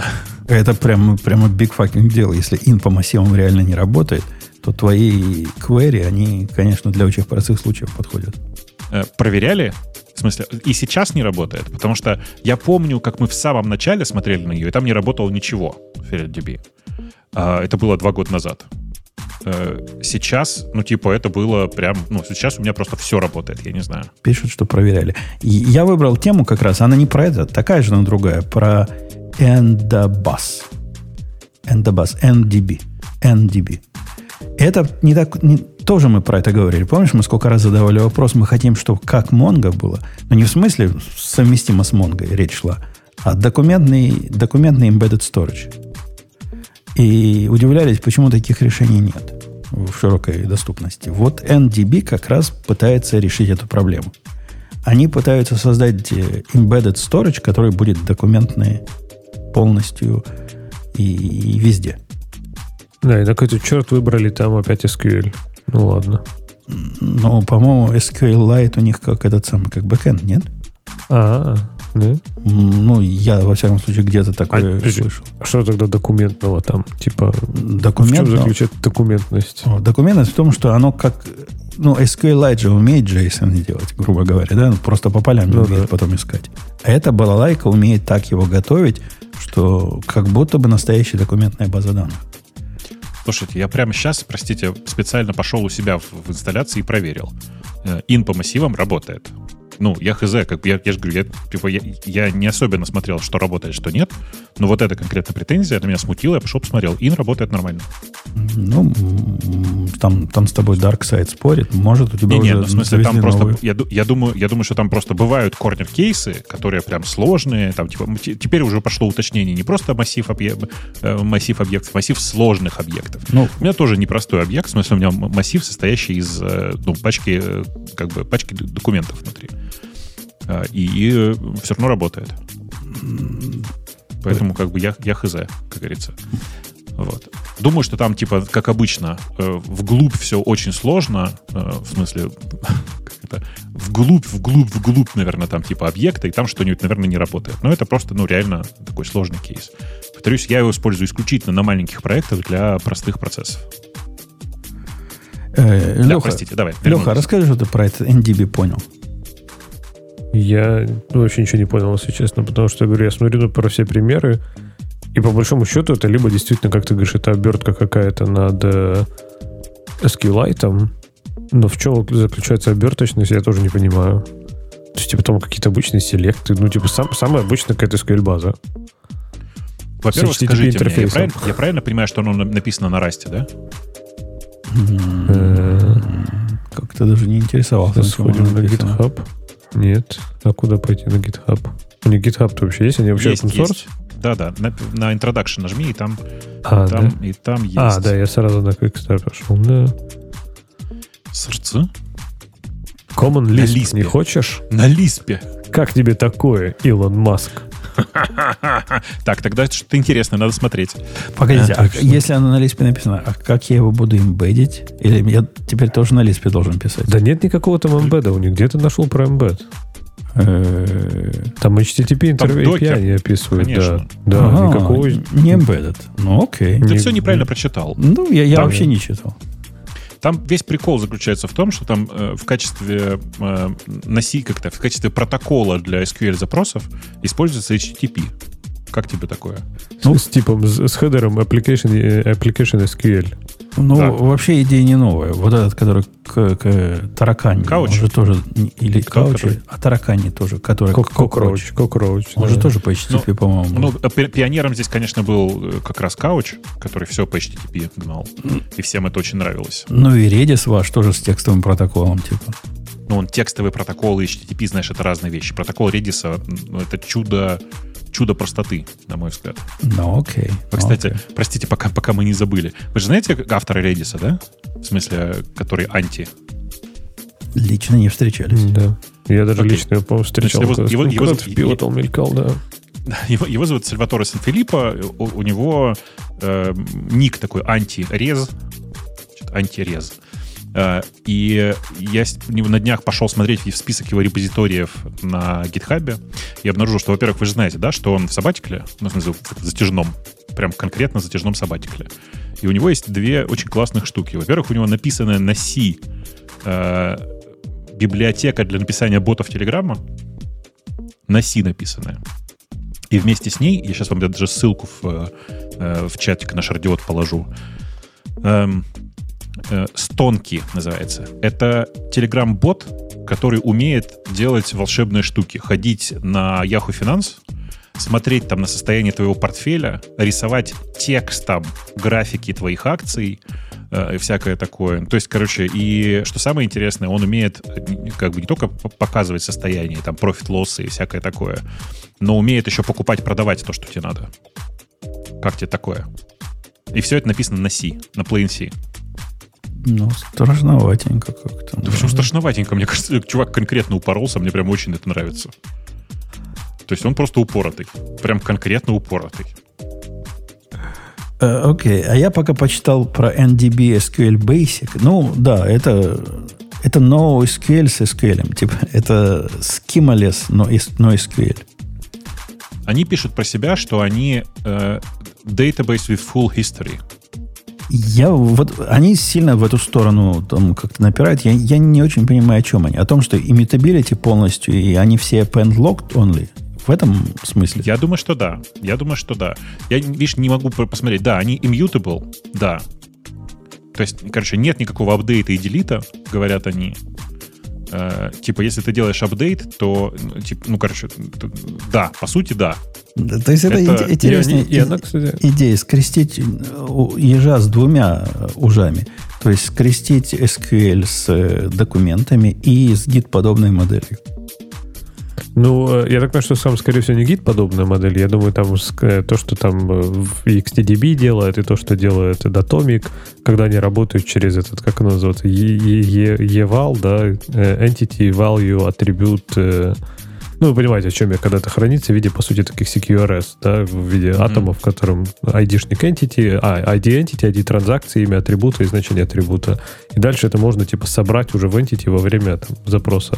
Но у них, кстати, это прикольно встроено э, в сам этот, в, даже в язык запросов, то есть можно сказать, типа, select from products, когда system time у тебя оттуда-то до туда-то. Это там какой-то стандарт SQL, который вообще никто, по-моему, не соблюдает. Но у них, я так понимаю, это реализовано на уровне базы, это прикольно. А вот это ESOF, это часть SQL синтаксиса, да? Какого-то, какой-то спеки там, да. Типа оно вроде... Ну, это такая дичь, ну, вот как обычно в SQL, да. То есть там у них всегда все через жопу. То есть, типа, да, спека есть, только типа на нее все забили. Никто ее вообще не выполняет, эту спеку, поэтому Навер- наверное, да. Какую-то, может быть, спеку он выполняет, а может, они сделали, типа, свой вариант этой спеки. Потому что, да, там все очень печально с ее поддержкой. Статья это... Интересно, а вы, кстати, а вы, кстати, задумывались или нет? Но ведь реально э, SQL — это как strong typed язык. Несмотря на всю его угловатость и жесткость, на самом деле он реально, ну, при, э, в нормальных случаях с нормальными базами данных, он прям жестко типизированный. Ты имеешь в виду как язык или, или, или, или в смысле, что структуры данных? Ну и то, и другое. В смысле, что там как бы ты ни старался, ты, мож, ты не можешь поселектить поле, ну, текстовое поле из одного, э, текстовое значение из одного поля и сложить его с, например, с числовым значением из другого. Но тебе ничего не помешает взять поле дату не как дату, а как строку, например, где что строго надо, типизация. Надо конвертить. Нет, нет, нет только конвертить. Надо, да. Только конвертить. Ты можешь взять поле, поле и, короче, взять данные из поля дата и сконвертировать функции как в строку. Может быть. Я не, нет, не... это прям строго, это прям конкретно по описанию строгой типизации. Окей, окей, окей. Я что-то вдруг внезапно так задумался. Это прям интересно. Интересная мысль. Да. Я все больше думаю, надо пора, наверное, писать свою базу данных. Потому это... что хочется вот действительно embedded, JSON-based какую-нибудь с, с постро... Не, кстати, нет, может быть не JSON-based. Я вот сейчас все больше думаю, я, наверное, склоняюсь вот как раз к типа к модели датовов как в датомике, mm-hmm. Чтобы это было с обязательно с зашитой вот этим как раз иммьютабельностью и путешествием во времени, чтобы это можно было построить поверх персистентного хранилища какого-то дешевого и простого, то есть типа э, что там, ну, на маленьких объемах, наверное, какой-нибудь DynamoDB, да, там может быть, что, короче, что-то, чтобы можно было либо в памяти запускать, либо чуть ли нам на диск писать. А если что-то посерьезнее для продакшн, там уже какой-то вот этот э, движок, чтобы он все это там ел уже для персистенции. Вот Не, не, для, такое бы для, для persistent просто все нужно складывать куда-нибудь, я не знаю, там, в Postgre, в, в Mongo, во что угодно. А поверх этого, да, реально поднять типа Datomic-like э, штуку, которая как библиотека работает. Вот, но надо, чтобы она была такая, знаешь, не только ориентированная еще при этом, но такая Наоборот. вот для...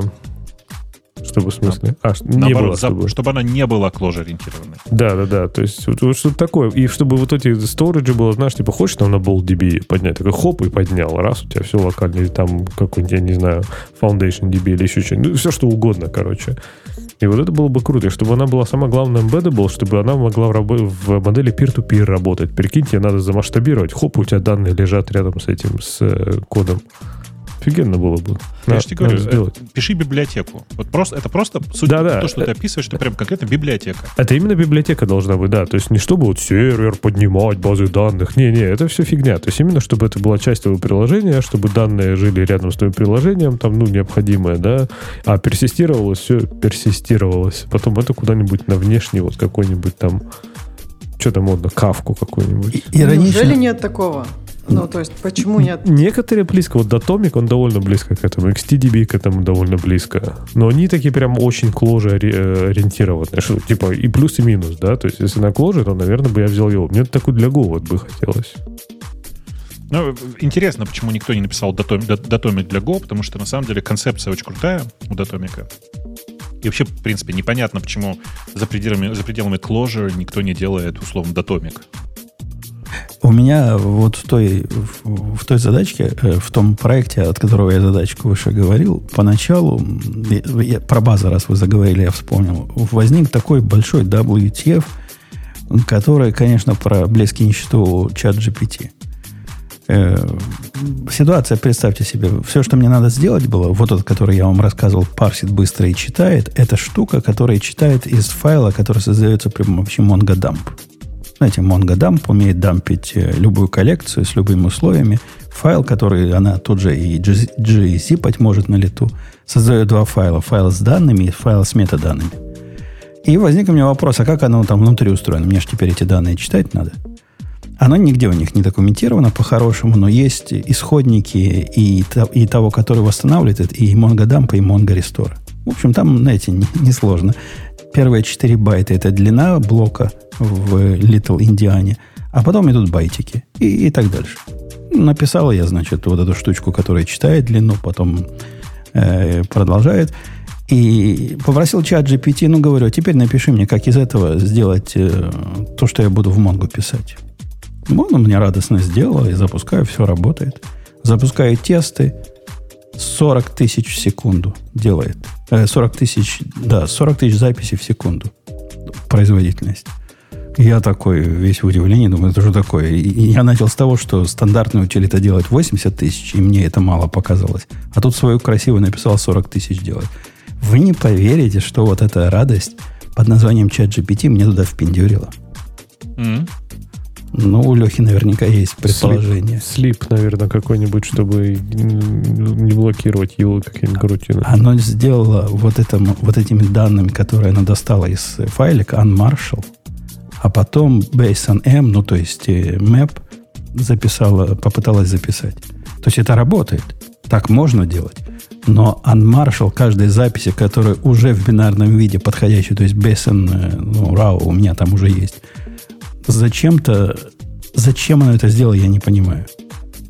То есть, вы понимаете, да, идея? Он сначала взял запись бинарную, которая уже годится к записи как есть, отпарсил ее, перевел ее в map key value, key value, key value с документами, и потом обратно драйвер делает из нее бинарную запись. И реф- это все делается через Reflection, соответственно, который вообще сурово медленный. Он настолько медленный, что только парсинг, парсинг не мог работать быстрее, чем 40 тысяч в секунду с reflection ом. Просто Леха имею в виду, насколько reflection медленный. Ты понимаешь, 40 типа, это- тысяч это, не- секунд. это типа не новость. Вот настолько, ну, настолько вот... э, Он, казалось бы, медленный, когда мы про real-time говорим, но тут, ну, с другой стороны, запись на диск происходит. Ну, где запись на диск, а где reflection? Нифига подобного. Современные SSD дофига быстрые.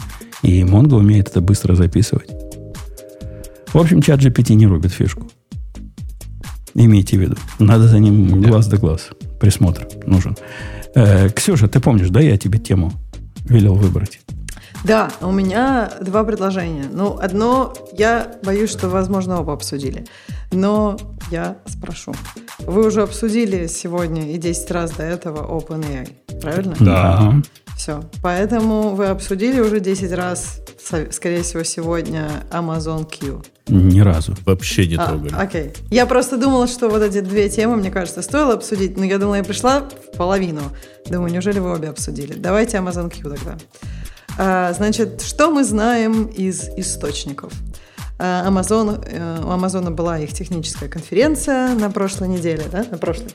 И они э, представили там новый, как и все нынче представляют, эм, их AI, э, очень крутой Generative и так далее, который называется Amazon Q.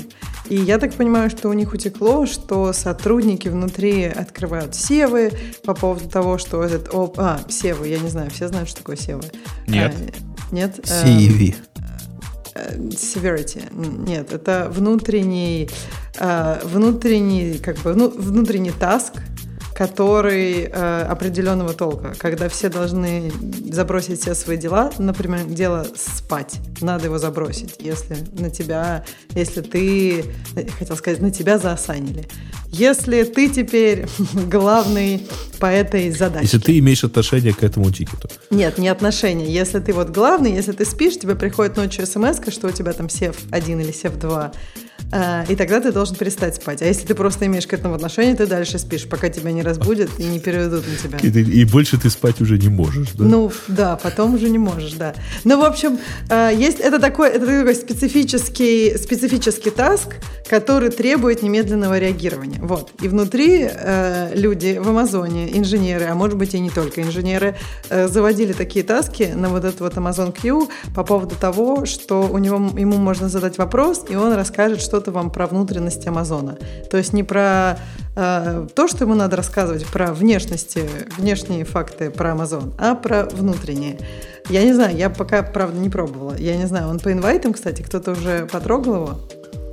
А, ну, там на самом деле он э, у тебя виден в консоли. Утверждают, что это он. Э, ну, там оно так написано. Если ты заходишь в AWS консоль, то у тебя сбоку теперь есть вот этот он, который с- с, э, он типа Q, PayView, и ты можешь ему задать что-нибудь. А, но при этом он какой-то такой странный, потому что если ты ему говоришь «Привет» или «Хай», он сообщает, что он не может отвечать на эти вопросы, спросите что-нибудь про AWS. Жесть какая-то. Вот Я, кстати, как-то. могу сказать, сколько вот он стоит. То есть вот я зашла, он мне говорит, вы купите Amazon Business 20 долларов в месяц или Amazon Q Builder 25 долларов в месяц. Я, если честно, в шоке от того, что, э, ну, Нет, как за бы... юзера. Нет, за юзера, да. Так он еще и работает фигово. Как они уже берут деньги за то, что... где у них трайл-то был? Ну, в общем, меня это чуть-чуть удивило. Ну, я не знаю, может, где-то у них права. внутри был, э, Ну, видимо, да, так сказать, видимо. trial and deploy. Но там на самом деле как? Во-первых, вот они его выкатили. Там же фишка при этом в чем? Он же корпоративный. Он же, в отличие от... э, На это отдельно вот CEO AWS э, сделал упор, что он, в отличие от всех остальных customer, так сказать, решений, позволит компаниям, например, не запрещать им пользоваться, потому что ведь а, Google запретил э, пользоваться даже собственным, ну, мало того, что чатом GPT, но и даже к Барду там призвал относиться осторожно, чтобы не разгласить ему что-нибудь, что попадет, ну, какие-нибудь конфиденциальные данные, которые потом попадут в обучающую выборку. И то же самое сделала Microsoft. А этот типа вообще супер, да, и тот на днях э, э, я не уверен, что это прямо было вот сразу после анонса, а потому что речь шла о уикенде, значит, ну, как минимум неделю назад. А, значит, э, утекло, что да, там были замечательные такие тикеты про то, что он жестоко галлюционирует, И э, да, если ему начать спра- спрашивать, он может раскрыть какую-то приватную информацию, то есть там адреса дата-центров э, Амазона. Там даже Ну, не, как в, не в этом, не в мне этом кажется, проблема-то. нормально. Я, я просто как человек, который его попробовал, прости, Ксюша, что перебил. Не, он, давай, давай, Он, он реально странный. То есть, вот, э, по- ладно, хай, там не хай, он не, не очень дружественный, но утверждается, во всяком случае, если верить документации, которая и описанию, что он, он как-то двулик. Э, двулик. С одной стороны, он для написания каких-то бизнес-переписок и еще вот таких вещей, для чего мы чат GPT используем, у меня он отказался любое письмо чинить. Говорит, нет, я, я не про это. Спроси меня что-нибудь про AWS. Ладно, сказал я, спрошу тебя про что-нибудь AWS. Говорю, вот у меня есть V, Virtual Private э, Cloud, VPC, ID такой-то. Мне хотелось бы э, к этому VPC добавить э, Internet Gateway вместо, не интернет, над Gateway вместо Internet Gateway. Расскажи мне, как это сделать. Он говорит, нет, на этот вопрос я ответить не могу. Почему? А вы видели, кстати, что он даже в, не в консоли же его корячили прям. То есть, если зайти в консоль, э, ну, AWS консоль, да, то там прям вот эта фигня сбоку появляется, и там можно, я так понимаю, спрашивать типа про свою инфраструктуру. И, э, видимо, спрашивать что-то улучшить, Ну, вот поменять. Женя попробовал спросить. Ну, я а, ты прям в этом, в самом в этом, в консоли, да, ты это Да, делал? да, Я да. думал, там у них какая-то отдельная еще страница есть. Раз ты говорил, ты какие-то нету. письма просил чинить. Ну, у, него, у них есть Ой, и отдельное, подожди, у них есть и отдельное место, куда я заходил, где был вот такой интерфейсик типа чатика, как они показывают на, на своих картинках. А, И я не помню, в каком месте я это на- надыбал, но я не смог его заставить работать. Может, это еще он не, не работал как следует в этот момент. Черт его знает. может, в этот момент там как раз SEF1 срабатывал? Ну, может быть. Ну, пока это выглядит странно, хотя, ну, несомненно, в той идее, если ты сдался облаку полностью и живешь в, в Амазоне, то представь, Леха, как круто, да? Что-нибудь у него про лямбды по своей поспрашивать, которые там размазаны по всему Амазону, и попросить как-то их поменять. Если он это будет реально уметь делать, это прямо И, ска- и бомба. сказать, окей, выкатывай этот Не, контент, да? Не, я прям возбудился, когда такую штуку увидел, потому что Amazon это же, ну, типа, там нужен реально очень большой либо опыт, либо просто какой-то супер мозг, чтобы все это знать, как работает. Потому что, во-первых, там этих сервисов уже просто какое-то невероятное количество. Как их конфигурировать, там тоже, типа, надо, ну, прям надо конкретно знать, что ты делаешь. И, э, и знания такие иметь, я не знаю, за пределами там, не имея отдельного там выделенного DevOps, это просто нереально. То есть, да, ну, типа, в каком-то виде ты сконфигуришь, но наверняка это будет, типа, плохо, медленно и там небезопасно. Я как раз думал, что можно будет зайти и сказать, типа, Amazon Q, вот у меня там, не знаю, ECS. Сделай так, чтобы у меня был DNS рекорд, чтобы он там, не знаю, HTTPS, load balancer, впереди какой-нибудь WAF, и чтобы все это, типа, у меня вот ну, деплоилось через какой-то CloudFormation. А, еще сходи мне сам CloudFormation обнови, потому что э, трогать CloudFormation хочется меньше всего. Ну, я так понимаю, это пока утопия, да? Слушай, мне не кажется, что вообще что-то тебе в ближайшее время сможет такое делать. Ты мне А прям... почему? А, а- а- а как? Ну, то есть даже Ну, смотри, ChatGPT, типа, это же кажется, X-сервис. Так это же, это же все эти цепи Маркова на стероидах. Ну, конечно, но я к тому, что они же могут э, делать не просто большие language модели, да, конкретно для такого приложения, они могут делать их умнее. То есть у них же домен-то ограничен. Ну, типа То есть, плагины. типа, ну, типа того, да. То есть, смотри, мне не надо, чтобы он умел, умел там, не знаю, стихи, стихи писать. Мне надо, чтобы он конкретно умел чинить э, CloudFormation. Вот это Так- было бы круто. Нет, мне кажется, что ты как бы... Я понимаю, что тебе одно не надо, другое надо. Просто стихи писать, это как бы, ну вот как раз, э, какое слово за другим ставить, и как бы очень, ну, э, пон- по- это, это его use case. Это то, что у него может классно получаться. А вот чинить CloudFormation, ну то есть мне кажется, что, ну как плагины style, может быть. То есть, допустим, если есть какой-то очень ограниченный набор действий, мне кажется, AWS уже такое сложное, что там этот набор действий, ну, большой. Так у него Ну, и смотри, большая Ксюша, база для того, чтобы бы научиться. На базе support а, на базе support а бы научили каких-нибудь там и прочее, и все, и пусть бы он там все это Э, делал. А что вы думаете, любой support там сможет вот это вот все разрулить, то, что ты сейчас рассказываешь? Ну, Может, какие-то простые наверное, вещи, да. да. Ну, амазоновский там тоже, скорее всего, знаешь, как обычно. Он, он потом же рассказывал. А сначала там одна линия саппорта, первая линия, вторая линия, третья линия. И если ты очень счастливый человек, и у тебя очень интересная для Амазона важная проблема, ты можешь найти, дойти даже до какого-нибудь там, не знаю, не дай бог, инженера. Ну, то есть, я не знаю, может, какие-то простые вещи они и научатся, но я не знаю. Не, мне ну кажется- справедливости ради, Ксюша, для, для платного саппорта нет проблемы дой- дойти до инженера. Буквально, ну, не надо даже сильно ругаться. Так, а они полезны, инженера. вот эти инженеры? Ну, то есть, понимаешь, то тоже инженер может сказать, ну, эта фича займет год. Ну, в смысле, он тебе не скажет, Нет, сколько почему она займет? почему ну, типа, фича? она- Подожди. Ну. Вопрос же в том, как конфигурировать готовое, ну, то есть на том, что уже есть. И я Ну. к ним обращался в крайне сложных случаях, когда я сам не мог разобраться. Ну, то есть реально сложные случаи. И во всех случаях они мне помогли.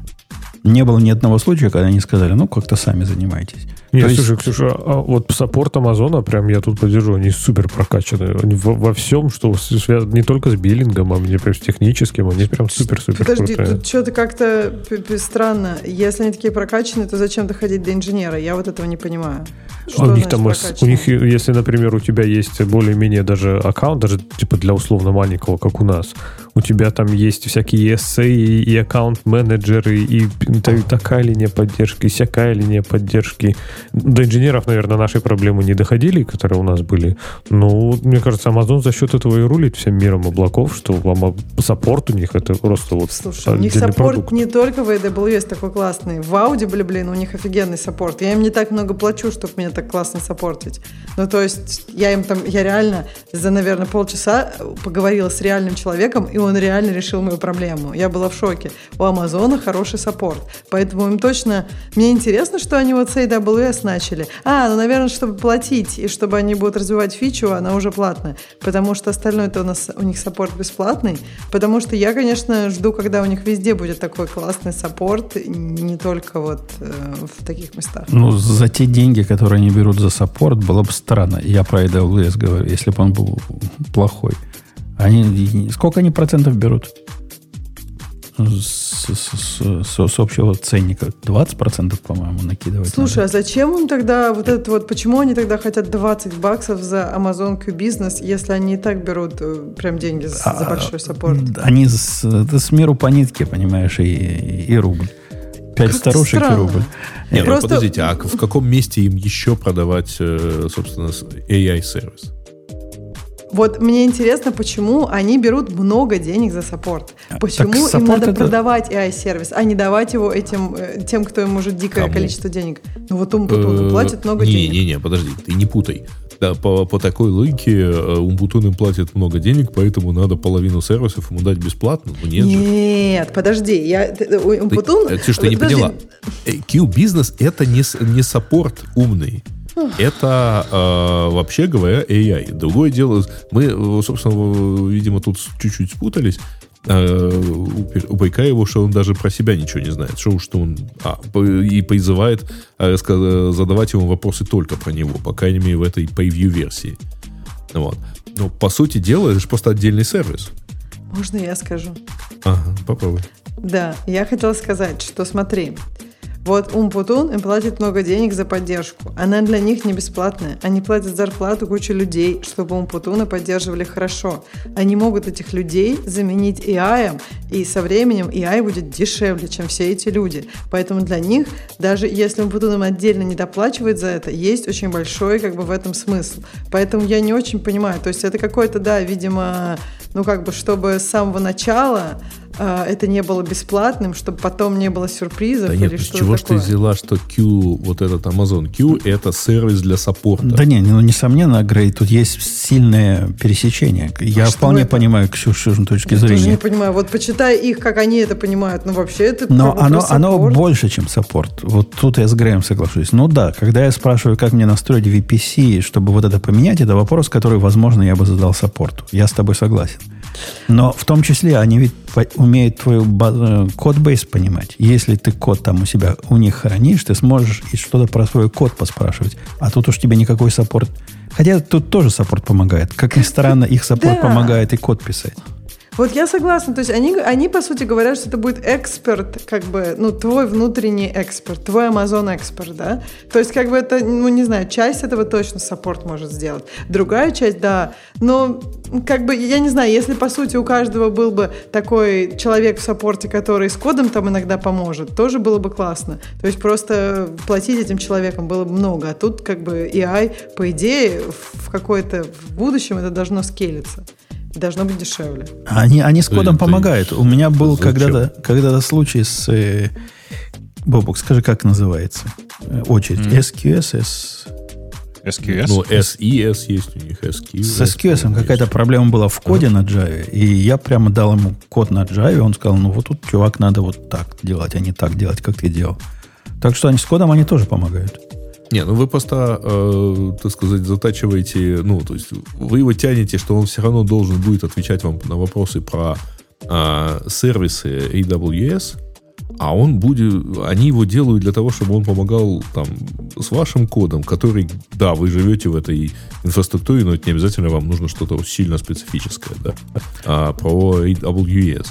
Э, и это аналог не, там, условно, не, не э, саппорта, а это аналог Copilot, который, э, причем даже не того, который в GitHub, а того, который в Microsoft. Не-не, это вот другой Microsoft продукт. 365. У них, у них есть такой Чего? продукт, о чем ты говоришь, Грей, и он бесплатен. Вот этот продукт, который как Copilot, только AWS, уже есть. Я не помню, не, как не, он не, называется. Это, я, он код Whisperer называется, Ого. но я имел в виду не то. Я э, в качестве аналогии хочу привести именно майкрософтовский Copilot, который сидит, например, в Microsoft 365. А, и это отдельная подписка, точно так же, как у Гугла, это отдельная подписка на а, всякие на вот этот вот, ну, там у них не Copilot, а бот, который помогает тебе писать там в Workspace подключается и помогает тебе все это дело писать.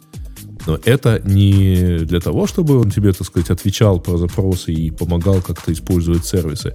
Это потому что ты его будешь вот использовать, а он в этом месте тебе тоже нужен. Но, Может. Ксюша, с другой стороны, в принципе, Грей прав. Amazon не те ребята, которые что-то бесплатно. Даже если тебе кажется, что для них это выгодно. Они свою Фругалити. копеечку... Они свою копеечку с каждого имеют дело. У них есть эти лидершип принципы, э, принципы их, короче, компании. И один из принципов у них это вот экономия, которая по-английски называется frugality. Да, они действительно копеечку свою берут и там, и тут. Просто, ну не знаю, мне все равно показалось это как-то интересно. У них, по-моему, просто на этом очень внутри все хорошо работает. Тут у них же, например, весь AWS вышел с того, что у каждой команды были очень жесткие бюджеты, и если команде что-то надо, она не может просто взять сервер. Она, ей надо как бы как-то... Ну, в общем, э, бюджеты эти были с самого начала, и потом это все выросло в коммерческие продукты. Поэтому, мне кажется, они хотят все начинать как коммерческий продукт. Мне просто кажется, ну, судя по тому, что утекало, мне не кажется, что он настолько ну, стоит сейчас своих денег. Вот он потом, тебе кажется, он стоит своих денег для тебя? Да, ну, для... пока не на что смотреть. Для пока меня... непонятно, что мы видим на самом деле. Что вы... Ну как, они, вот, вот, цена у них. Ну вот это превью, оно ни про что, потому что оно не отвечает, э, там, ну оно не соответствует. Нет, э, цена, Ксюша, совершенно смехотворная на фоне всего остального, что, что нормальные пользователи AWS им платят. Но 20 долларов на пользователя, если это цена вопроса, да это вообще фигня. Это такая же смехотворная сумма, как они берут, например, за, не знаю, за каждый load balancer тебе берут 15 долларов. Ну да, когда ты живешь в Digital Ocean, и причина, почему туда пошел, ты каждую копеечку считаешь, и для своих хобби-проектов там вот эти, по-моему, 5 долларов у них стоит load balancer. Там это кажется каким-то чудовищным э, нахальством. Здесь-то никто об этом не думает на фоне там 10 тысячных счетов, которые ты и так уже платишь.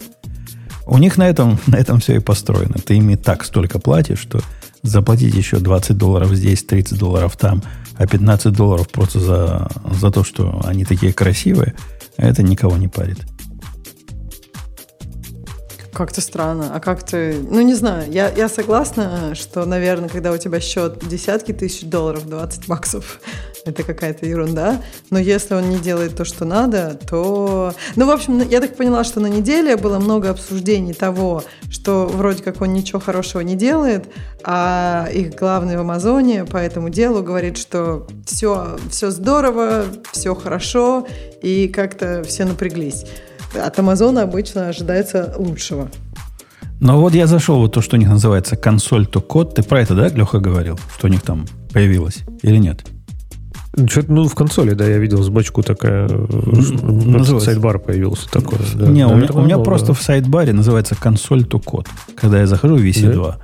И она дает там... а, интересная штука такая. Она дает список эм, UI такой не, не- не для нормальных людей. Ты можешь выбрать из... э, У них есть actions, которые они предлагают тебе написать. Например, action э, describe availability zones или describe volume status. Выбира- Выбираю describe volume status, нажимаю generate TypeScript код, и можно еще generate Python код и Java код. Ну, давайте Python код заженерим, правильно? Он думает, думает, думает, идет в свой UI. И вот мне дал кусочек кода на питоне, который показывает, как же мне вот эту задачу решить на питоне. Ну, вот, такой молодец. Reasoning даже предоставляет, рассказывает. Ну, типично чат GPT-шный output дает в результате. Так что умеет и из консоли прямо в код. Так а может это и есть чат GPT? Э, Можно ему палец вверх, палец вниз дать, продолжить разговор дальше. Нет, дальше нельзя разговор продолжать, надо новый заводить. Он ответ тебе дал, ты можешь его оценить, и все. И, и на этом твое общение закончено. Э, вот, такие, вот такие у них. Есть два типа show, mutate, show mutating, show read only и show all. Никаких mutating нет. То есть mutating они не умеют, они умеют только describe разному пока всему делать. Такие actions сейчас завезли. Четыре страницы этих actions. Есть.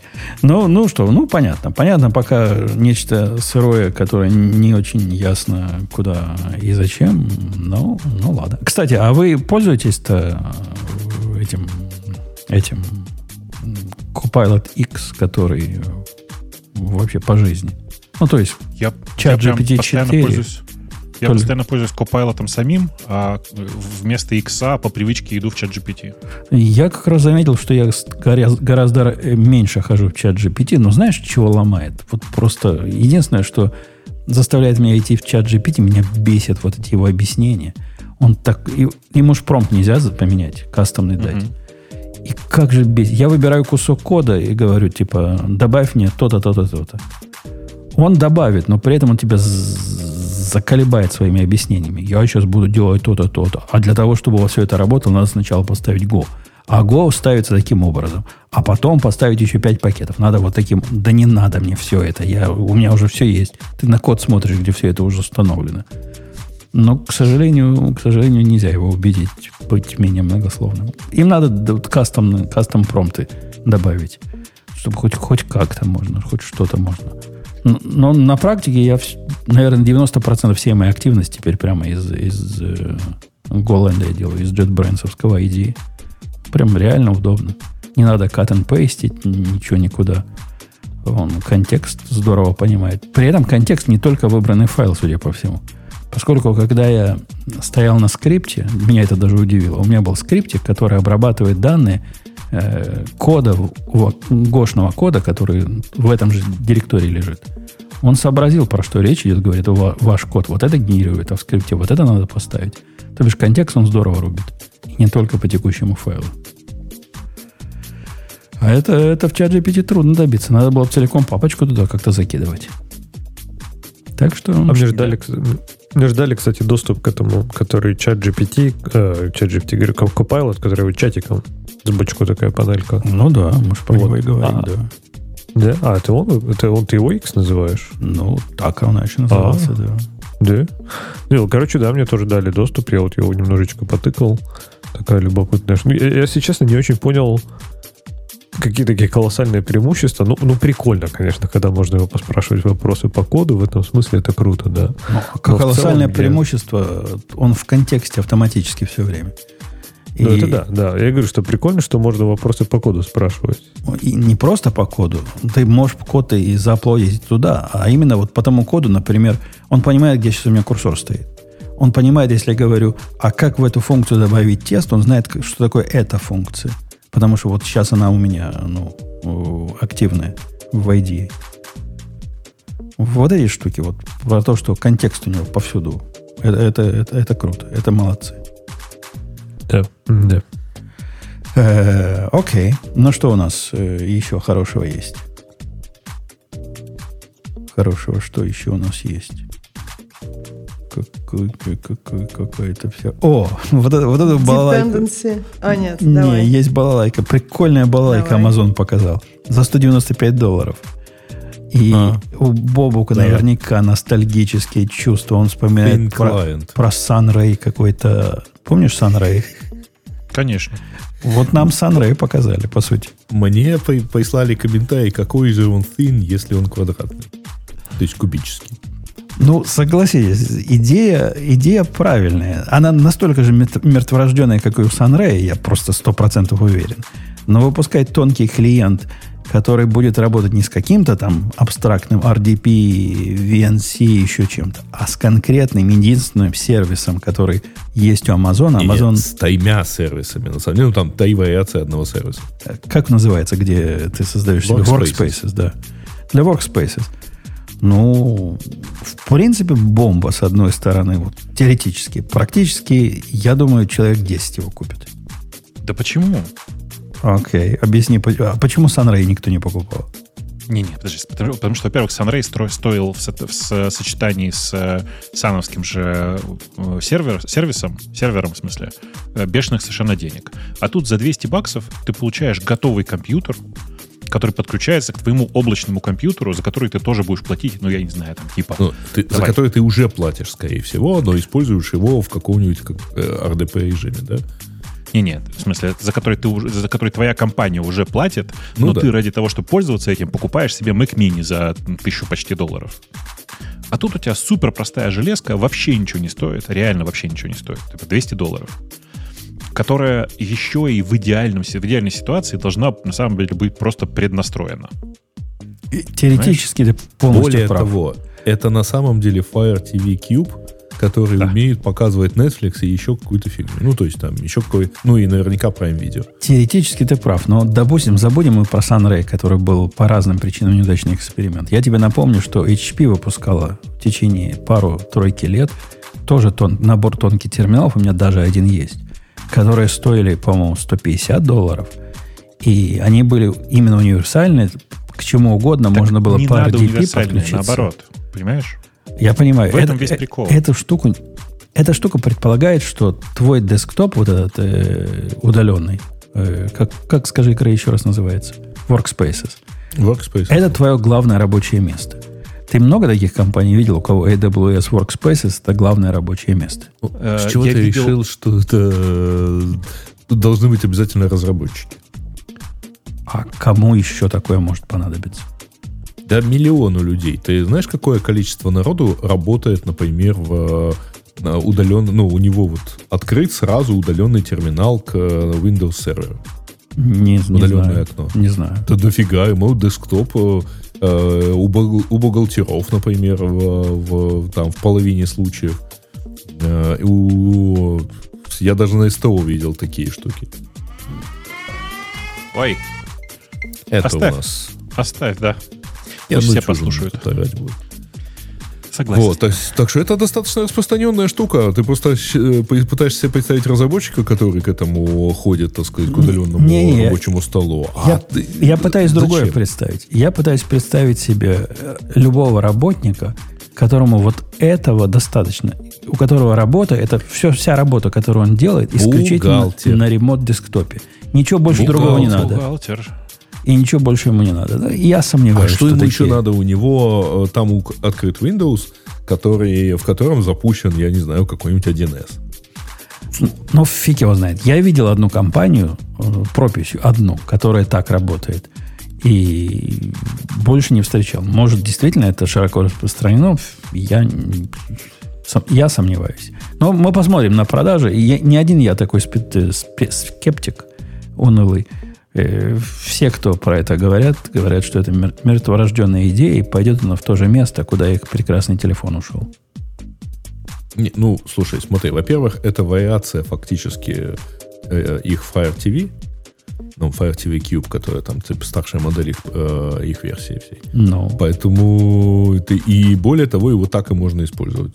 я понимаю, но Типа бери и используй. то, ну, если мне надо Fire Cube TV, я куплю Fire Cube TV, а не фиговину, которая Fire Cube TV плюс FireCube TV не умеет коннектиться к Workspace. А так у тебя Я э, захочется законнектиться, а у тебя уже есть. с телевизора, к Workspace. Захотелось, и пошел. Посмотреть на, на телевизоре, на удаленный десктоп. Очень полезный use case. И я п- просто уверен, что эта штука уйдет в никуда. И мне кажется, вы все тоже уверены, что она очень быстро закончится. Ну, еще один эксперимент от Амазона. Ну, прикольный эксперимент. В смысле, если бы у меня, если бы я жил в Workspace, я бы купил, честно. Я тоже тетке нашей предложил купить. Ей типа надо. Но ей тоже так условно надо. У нас же виндов, винды нет ни у кого. Ну, вообще по жизни. Виндовских компьютеров нет.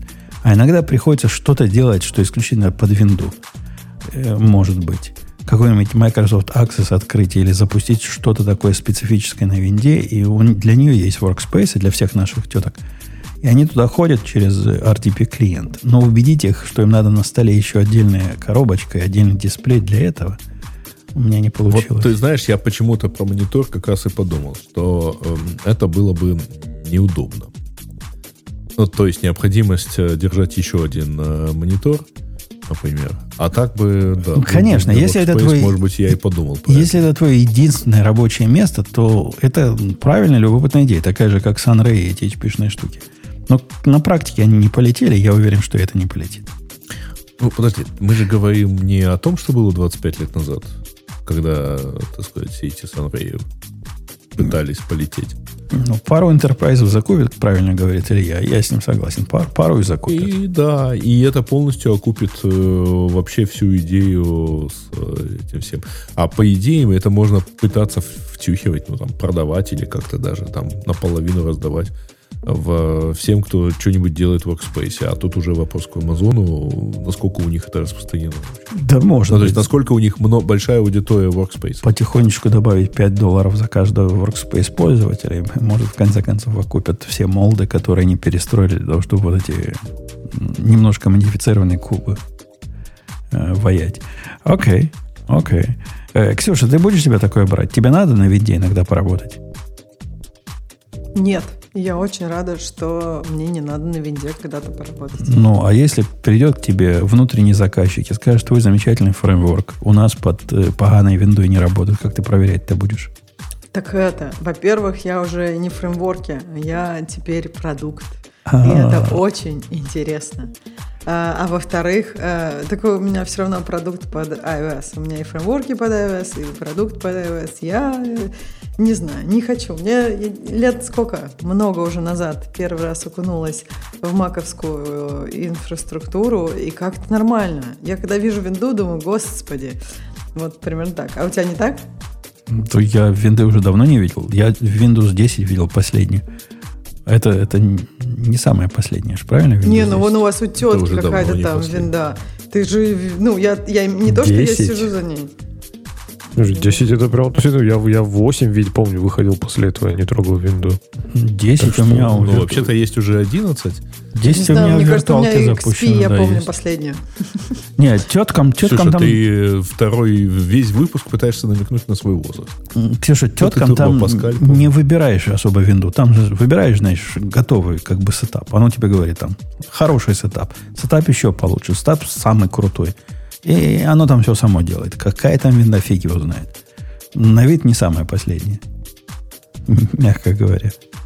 У нас, что там скрывать, у нас первая, вирту... первая самая виртуальная машинка, которая в Амазоне, не- не первая, а вторая, которая, не знаю, уже 8 лет назад была запущена, она именно на винде, потому что один из главных провайдеров определенного вида данных для fixed income, вот это все свой, весь свой продукт, которым мы должны пользоваться, они там данные доставляют, он исключительно в виде сервисов для винды существует.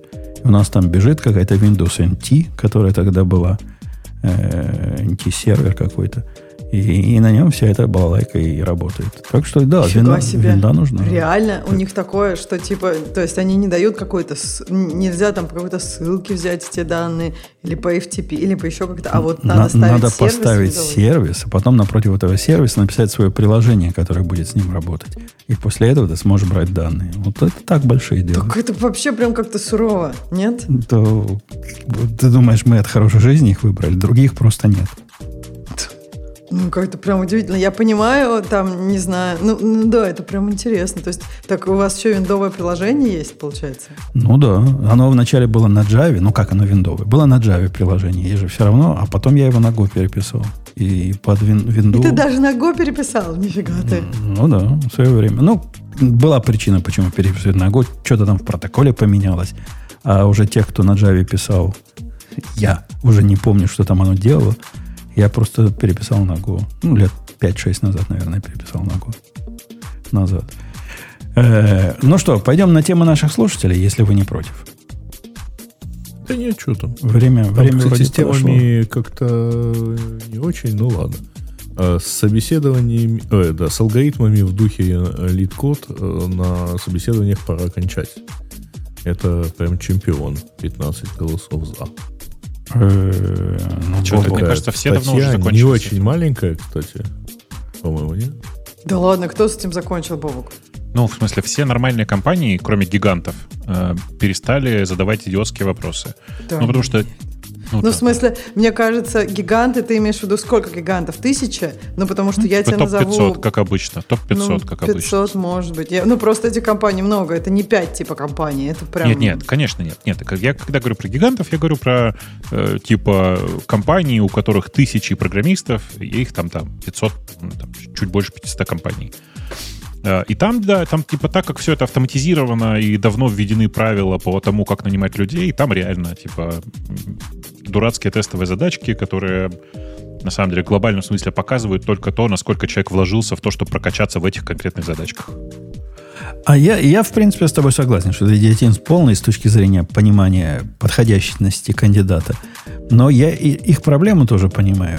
Э, Но представь себе какой-нибудь условный э, Facebook, да, который набирает миллион людей, и на том этапе, который их сортирует и пытается понять, где тут овцы, а где здесь... э, Там бывает кто овцы, а бывает кто еще? Козлище. Козлище, да. И как козлище этих отделить? Ну, фиг его поймешь, как их отделить. Либо надо сразу Ксюше посылать любого кандидата, который умеет ходить и говорить, она уже будет ему задавать вопросы по той бизнес-области и технической области. Нет, Ксюша против. Ксюша Ксюша тогда не против, сможет видишь? работать. То есть их проблема понятна, да? А какой, ну, когда ко мне придет человек, я ему могу задать вопрос, какой я с вами обсуждал. А как- какого черта вот у меня очередь так медленно? И почему размер влияет? Ну, это был бы интересный разговор на интервью, согласна, да, если это не джуниор. Но если мне надо набрать 500 человек, я хочу посадить девочку, которая будет их фильтровать. Ну, как она их будет фильтровать иначе? У тебя есть альтернативный подход? Не задавай задачки, как это можно сделать? Да, ну да, в смысле, задавай задачки, но просто не лид-кодового формата. Ну, ладно, если 500 человек, возможно, можно придумать набор задачек, подходящих к нашей области. Согласен, мы создали задачки. Но если это фи- тот же самый Facebook, у которого любого вида задачки есть, им надо какой-то деноминатор, вот такой самый, самый примитивный, который можно всем, всех спросить. И понять, если ты не умеешь сортировать дерево в эту сторону или в эту сторону, значит, ты вообще программировать не умеешь. Я, я не согласен, что это хороший подход. Просто я не знаю, какой подход лучше. Слушай, так мне кажется, в этом и проблема. Никто не знает, какой подход лучше. То есть, если бы кто-то был сейчас и вышел бы с таким классным подходом, который намного лучше, вот Бобок, э, как раз мне кажется, я не успела прочитать статью, вот только начала, и там э, автор утверждает, то есть то, что есть, э, ну, наша работа это смесь, по сути, кодинга, иногда с использованием алгоритмов, и систем дизайна. И он говорит, что интервью, они уходят ну, прям до такого экстрима. То есть кодинг — это вот прям только алгоритмы, а систем дизайн, э, ну, тоже в таком очень чистом виде. Тебе надо спроектировать там Netflix, да? Редко один человек, особенно если он не нанимается на какую-то очень-очень серьезную роль, прям просто садится на коленке весь Netflix и проектирует, да? То есть понятно, что в жизни мы проектируем гораздо, ну, гораздо более хотел сказать, scoped projects. Короче, меньшие проекты мы в жизни нам нужно спроектировать э, на меньшее количество времени, потому что Netflix долго писать. Э, вот. И вместо того, чтобы как-то какую-то смесь э, этой деятельности проверять, проверяется экстрим с одной стороны и с другой. Но, мне кажется, проблема тут, когда ты хочешь проверять смесь, то, мне кажется, труднее будет стандартизовать задачки. То есть, Бобок, вот ты говорил, давайте что-то между этим. А как ты сделаешь, ну, чтобы этот процесс был таким честным и справедливым, если все задачки будут разные? Бог не с честностью и справедливостью. Это меня, меня результат, конечно, волнует. Но тут же вопрос такой, ну вот задачку, которую я пару выпусков назад задавал в нашей студии, где, напомню, было э, два отсортированных потока данных, которые можно читать инкрементально, и один поток с другим связан по времени, но может немножко вперед и немножко назад ходить. И вот как достать, э, исходя из первого потока данных, как достать соответствующие э, данные из второго потока э, наиболее оптимальным образом. Это ведь тоже задачка уровня вот этого LED-кода, по сути. Это алгоритмическая задача, как ни крути. Хотя в моем случае она более чем практичная. Вот если бы я такую задал задачку тебе, Бобок, на интервью, ты бы меня послал далеко? Конечно. Видишь? Ну, типа, просто я не хочу тратить на интервью, которое и так само по себе нервное, какое-то бесконечное количество времени. Времени и сил. Я не понимаю, зачем. А как бы ты сделал? Вот расскажи, Бобук, идеальный вариант от Бобука. У меня нет идеального варианта. В смысле, у меня есть вариант, который выглядит так. Есть два разных человека. Сначала с э, любым кандидатом разговаривает один человек, потом другой. При этом э, разговор — это разговор на уровне «расскажи, что делал», «расскажи, как делал», «расскажи что-нибудь типа «давай вот такой вот кейс обсудим». Ну, то есть ты типа смотришь на О. то, насколько человек понимает твою задачу, и одновременно вместе с этим, насколько человек э, адекватно в состоянии изложить свою мысль. Потому что мне, к сожалению, важно. Мне сложно нанимать людей, которые не в состоянии изложить свою мысль. Такое бывает, но не, не, не, не в текущих моих проектах. Я видела очень часто людей, которые вот прям, прям у меня есть очень близкий недавний пример. Людей, которые очень классно излагают мысли. Просто вот, Бобок, вот не поверишь, вот очень круто излагает мысли. Но ну. при этом э, вот конкретно кодить и там есть еще, то есть в систем дизайне, на самом деле, там можно тоже поймать этого человека на том, что как бы, ну, вот там риски не, не везде видно, какие-то edge-кейсы не везде видно. Но вот этот человек так хорошо говорит, что на самом деле даже на систем дизайне это можно пропустить, потому что прям хорошо. Но вот кодить, это прям сразу видно. Вот когда так, человек кодит, вот вообще не то. Да, Полностью дорогая, согласен с предыдущим оратором. С определенного Конечно. времени это стало проблема проблем. С определен... Я всегда был за этот подход, который Бобок озвучивает. Надо сесть с человеком, поговорить, и все понятно будет. Я так нанимал людей 30 лет. Последние 5 лет это уже не работает они уже под этот способ натренированы. И без задачки на кодирование ты не поймешь, умеет он на самом деле программировать или нет. Пойму.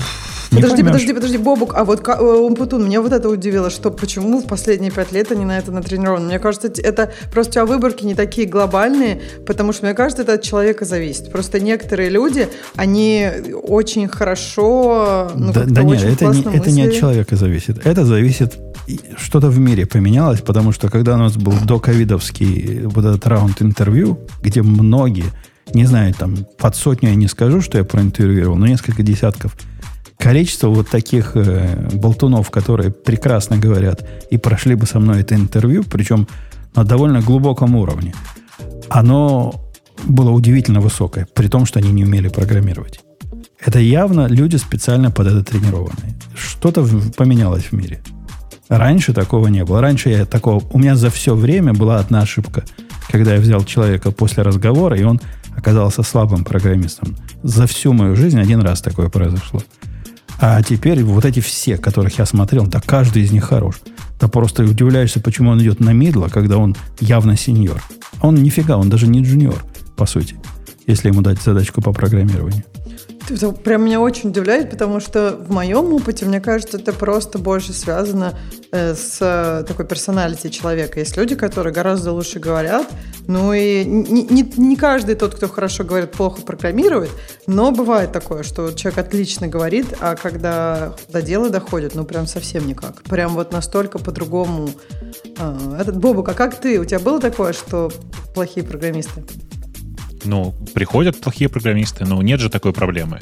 Ты же за первые два дня понимаешь, что это плохой программист, и можно прощаться. И просто на то, на то он и испытательный срок. Ну да, но это решение плохо масштабируется. Да, отлично масштабируется. Да в больших компаниях у Бога а как ты хочешь масштабировать? Один, один человек, одно увольнение. Ну, тут, я не понимаю, что тут, что, в чем тут проблема с масштабированием, в том смысле, что ты же человека нового не просто так ввел и бросил, да? У тебя же нет такого, что ты, типа, привел человека, и он сразу пошел на буткемп. У тебя же э, толпа, как бы, ну, внутри в компании есть толпа людей. Ты нового человека заводишь под кого-то. Ты говоришь, слушай, вот этот человек теперь будет э, смотреть, что ты, что ты делаешь. Первое какое-то небольшое время, первые два месяца. Э, потому что нельзя нового человека, как бы он хорош не был, бросить в новую кодовую базу и надеяться, что он ну, как поведет себя адекватно. Да так и делают все. В, в этих компаниях, которые больше, чем средние, так и о, делают. О, да, о, да, Бог, я не знаю, это какая-то не, прям не, мистика, подожди. что ты рассказываешь, что кто-то тебя... В этом же является, мне кажется, как большие компании, они считают, что человек должен быть способен разобраться в огромной кодовой базе. И, как бы, мне кажется, такие... И по этой, и, ребят, оборона... И по, и по этой причине... Да. Да, и по этой причине такие компании чудовищно неэффективны. Они просто капец как неэффективны. Ну, подожди, можно я скажу тебе? Просто Давай. там есть линия обороны, да? То есть, если человек делает какую-то глупую дивку, она просто не лендится. Э, как бы, потому что, ну, невозможно, ну, по, понятно, там есть diff-review процесс, но даже это бывает не стопроцентно, поэтому гораздо эффективнее сделать так, это как раз про эффективность, сделать так, что никто не может залендить какую-то штуку, которая много чего сломает, понимаешь? Особенно Конечно. тот, кто первый день на работе. Конечно. И в результате, я же тебе про говорю, и в результате получается то, что получается.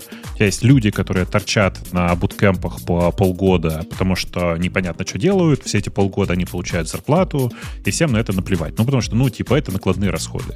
А еще типа у тебя есть 8 интервью, которые ты проходишь, э, и ты, это потому что ты очень хочешь следующие полгода, даже если ты просто уже попал наконец, ты просто уже можешь ничего не делать полгода. И полгода это мягкое исчисление, потому что в, я знаю людей, которые с гордостью говорят, что я в Гугле последние 4 года не делаю ничего. Э, подожди, давай так. Э, про полгода буткампе, ну, ты же знаешь, я не знаю, насколько это публично, э, я не помню про Google, но это точно можно найти, что в Мете там каждые полгода ассессмент. Если ты в полгода ничего не делал, то через полгода тебя ждет сюрприз. А по Нет, поводу если Google... Ты полгода, если ты полгода ничего не делал, и твои менеджеры, твои, твои менеджеры с этим ок, а так часто бывает, что они с этим ок, то как? да, ты, у тебя не получаешь промоушена. Ну, как бы, ну и хер с ним. Нет, о, ты, ну ладно, я не буду тут, вот это я не знаю, это, надо, наверное, только на бланде можно почитать про мету, поэтому я не буду тут спойлить. Бобок, почитай. Это я о, читал не же. так. Я же, читал, я же читал. Это зависит, от, это зависит от того, в какой угол Причем ты Причем это не про, не про... Во-первых, ты сейчас не, срав... не сравнивай Google и Мету. Если мы говорим про Google, да, все говорят, что Google это retirement company. В Google очень тяжело получить промоушен, при этом гораздо сложнее получить, ну, как бы не знаю, по шапке, я бы так сказала. Подожди, Бобок, а у меня вопрос к тебе, знаешь, я, я с тобой одновременно и согласен, и не согласен. Я сегодня амбивалентен. Э, я полностью согласен с идеей, что нового человека надо вести за ручку и вводить его в курс, и вот это все плыви сам, это какой-то какой полнейший идиотизм. Я наблюдаю, как заставляют мою дочку в законе сейчас плыви сам в чудовищной кодовой базе, где есть один человек, который разбирается в ней, при этом этот человек как раз ее непосредственный, вот этот, который за ручку должен вести, и он всячески mm-hmm. пытается от этого отгородиться. Говорит, ты разбирайся сама. А что непонятно, напишите в ту команду, в которой непонятно. Она даже не знает, в какую команду написать. В общем, полнейший ужас. Э, это да. Но с другой стороны, как часто у тебя в жизни было, Бобок, что ты приходишь на работу, куда ты устраиваешься, и тебя ведут за ручку. У меня такого не было ни разу вообще никогда. Всегда плыви сам. Жень, нет, э, у меня, конечно, было. И, э, ну, именно как разработчика, да? Ну да. И это был, наверное, типа лучший experience, который у меня был. Ну, свезло, это- свезло тебе. Ни в одной работе, куда я когда-то устраивался, такого не было. Я могу... В, Ой, подожди. в израильской работе, когда я пришел, мне дали, вот говорят, вот спутник у нас висит, данные сюда посылают, сделай так, чтобы это надежно работа была. Спутник, данные, да, да вы о чем вообще? Разбирайся. А вон распечатка есть кода. О, разбирайся. А на этой работе, на, на моей первой американской работе, мне сказали, у нас есть такой, такая штука, которая что-то где-то синхронизирует с чем-то, как-то она плохо работает. Мы не знаем, как она плохо работает, но говорят плохо. Сделай, чтобы хорошо было. Э, Вот это нормально. Это обычный м, де- первый день новой жизни. Я хотела, подождите, я хотела добавить. Мне кажется, что вот подход, когда кто-то кого-то ведет за ручку, он не очень масштабируется, потому что, как мы говорили, до ковидные времена там прям очень много нанимали, и, конечно, внутри компании есть какая-то, ну, какая-то система поддержки новых людей. Просто э, как бы от, ну, системы поддержки может быть разная, и вести за ручку, я согласна, что ты доб- добьешься максимальной эффективности новых людей, то есть пик их эффективности на- начнется раньше. Но при этом тебе нужно, ну, как бы что-то ну, что-то за это тоже отдать, да? То есть тебе Ну, нужно... Оно того стоит на практике. Оно того Зависит стоит. от того, что, И- какие у тебя цели, да? Смотри, Если ты и- нанимаешь половину команды сразу, то фиг знает, тогда Если твоя это очень команда не странная будет цели. аргументация. Ты утверждаешь, что э, значит, э, если у тебя м, машина разогналась до 300 км в час и нет тормозов, то, в общем, э, как-то ну, правильно, что рулем не надо сильно дергать. А Правильный ответ, на самом деле, не надо разгоняться без тормозов. Смысле, не То есть, если ты сразу не нанимаешь половину много? команды, то ты выбрасываешь всю команду, потому что вторая половина занимается так или иначе ответом на вопросы тех, кого только что наняли. У тебя нет команды вот с этого момента в ближайшие Нет, я, несколько те- месяцев. я тебе согласна, я согласна с этим. Я поэтому считаю, я тоже считаю, что расти надо э, плавно. Просто иногда бывает, опять же, слушай, кто из нас тут менеджер? Ты же у нас великий менеджер. Почему Да. великий менеджер иногда считает, что надо расти побыстрее? Объясни мне.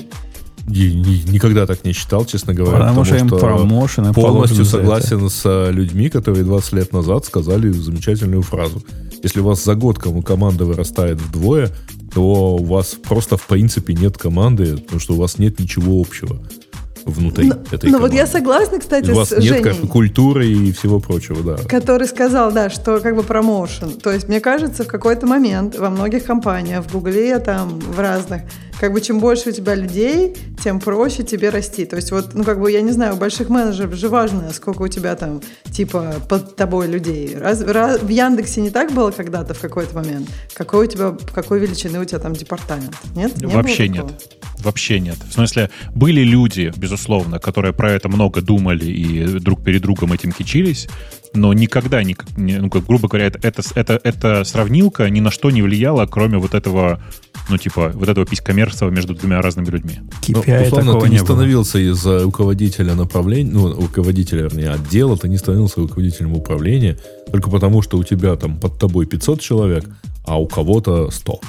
Ну, Нет, понятно, тебе нужно направление хорошее, под которое вообще тебе дадут хедкаунты. Просто дают ли тебе как бы хедкаунты, обычно является неплохим индикатором того, насколько это важное направление и, в общем, насколько ты хорошо справляешься. Потому что если ты не можешь этих людей утилизировать эффективно, то это тоже плохой знак.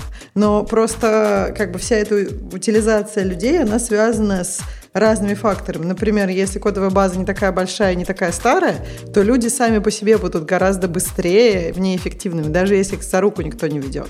Но тут, тут- тут, тут тут, есть Ксюша, есть, факторы. есть же парадокс такой, ты понимаешь? Я, я опять скорее с Бобуком согласен, чем нет про эффективность. Представляешь, ты руководитель команды, в которую пришел новый человек. У тебя ведь есть шкурный интерес, абсолютно прямой и явный шкурный интерес, чтобы этого человека за ручку довести до состояния эффективности как можно быстрее, поскольку причина, ну, во всяком случае, теоретически причина, почему он вообще оказался в твоей команде, у тебя есть какие-то незакрытые задачи, у тебя не хватает людей, и тебе необходимо Или у вот тебя это... планы по росту, в смысле задач, а не людей, да, соответственно, у тебя вырастает э, количество задач. Ну да, у тебя есть... Тебе надо запустить новый сервис, значит, тебе нужна команда, значит, ты ее нанимаешь, у тебя задача дойти все-таки до сервиса. И да, и в этой ситуации почему я не вижу ни одной причины, почему не взять человека и не довести его руками до состояния, когда он сможет писать код как можно быстрее. Зачем ему говорить, ну вот иди, иди в, source control и в тикет и разбирайся сам. Ты А сам вот себе я в ногу стреляешь. Могу на практике рассказать, мне кажется, как это происходит. Я могу, опять же, э, мне кажется, это мои подозрения, это то, скорее, как я видела. Я не могу сказать, что... Мне не кажется, что это, знаешь, позиция компании. Я не думаю, что какая-то компания, даже вот компания твоей дочки в законе, она там прям, у них там где-то черным по белому написано, мы вас кинем в воду, и если вы не выплатите, Так и вы нам не написано. Ты не нужны. поверишь, так и написано. Так у, нее, прям в у, нее есть, написано? у нее есть прям А. план формальный, который Ага. говорит, первые две недели она должна ходить с открытым ртом, изучать э, то, куда ее поведут. Две недели ее вводят, значит, по местам, показывают, здесь у нас Ага. бухгалтера сидят, здесь у нас сидят вот эти, а Ага, здесь программисты. Да. Ну. Следующие четыре недели ей должны выдать три разных тикета. Там Ну. прямо сказано Да, по, да, да. по размеру, каждый какой. Первый Ага. там PR должен быть там 50 Ну. строк и Да, так да, да. далее. Ну, ну, И ну. она должна их закончить за такое-то время. Ага. А потом ей дадут какой-то такой супер-супер-супер баг, который она должна решить. И вот это как раз ее показатели, ее KPI вот от этого и зависит. Ну, так э, это при, же- этом, при этом никакого обучения, ну, кроме этих двух А. недель хождения, нигде не А. предусмотрено. Нет, подожди. Ну вот по поводу... Я сейчас объясню, да. Мне кажется, я такое видела, и мне кажется, тут э, идея какая? Э, идея не зна... Ну вот, например, у тебя первый баг, да?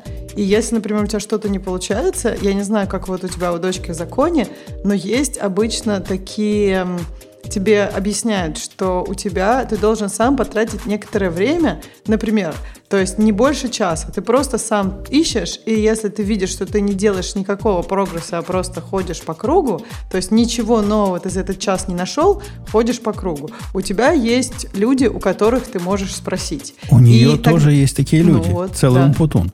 Но, Нет, на нет, работе внутри никого не компании. выдали. Нет. Нет, нет, ну подожди, внутри, э, внутри компании. Другое дело, что э, в этом, ну как, учат в любой большой компании у тебя должен очень хорошо, очень должна быть хорошая интуиция, когда искать ответы на вопросы и спрашивать людей, а когда искать самому. И эту интуицию, она тоже вырабатывается, потому что, ну, если ты будешь все спрашивать у остальных, это неэффективно. Ты все время будешь висеть как бы на сокете и заблокирован все время быть, потому что кто-то там, например, тебе не отвечает, да? И, и поэтому должна быть вот эта вот, ну, как бы чуйка на то, что вот это я могу найти. Вот, например, тут вся кодовая база есть, и я, в общем, ну, как бы всем этим, все это могу разобраться. А тут, например, ну, то есть, это, не знаю, на стыке кодовой базы и там еще каких-то сервисов, и то есть тут без вопроса кому-то я не смогу быстро разобраться. Или там, ну, то есть ты начинаешь понимать, когда спрашивать, когда разбираться самому. Или когда твое время, например, важнее, например, если у тебя, да, как мы говорили, очень важная проблема, проблема например, там, SEF1. Да вот это не время разбираться вообще ни в чем. Если надо, ты просто добавляешь человека в чат и требуешь его ответить на все твои вопросы, если он знает. Если он не знает, сказать, кто знает. Ну, то есть есть разные ситуации, и у тебя должны быть такие, как бы, ну, моды поведения, да, как себя вести, когда. Не знаю. Я, я не согласен с э, корневой идеей в том, что можно, э, что это хорошая, хорошая мысль ввести человека в незнакомый ему проект без всякого, без всякой предварительной ласки. Ну, это как-то слишком жестоко. Это как-то перебор какой-то. Ну, как если бы я ожидал, что мне дают новый проект, который уже готовый и большой, я бы ожидал какое-то архитек- архитектурное ревью провести. То есть делает оно примерно вот, вот это все. Потом бы какое-то э, ревью по поводу того, ну, делает оно какими-то модулями, видимо, как, как, это вся, как эта структура вся устроена, как это все собирается, как это все запускается, от чего оно все зависит. Я бы не просил деталей, как оно реализовано, но это я мог бы посмотреть. Но ответить на вопрос, почему, глядя на код, мы же знаем, практически никогда невозможно.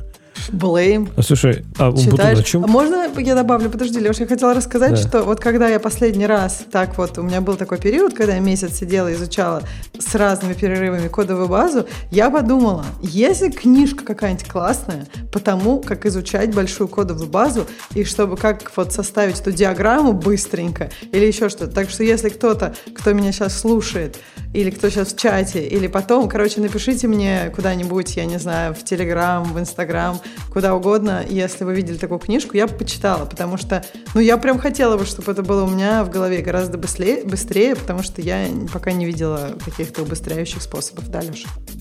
Не, я просто Умпутуну вопрос хотел задать, я, может быть, пропустил, но чем э, компания твоей девочки аргументирует, что, типа, вот они бросают человека в воду и говорят, плыви? То есть, да нет, у них людей не хватает? У них или? так принято.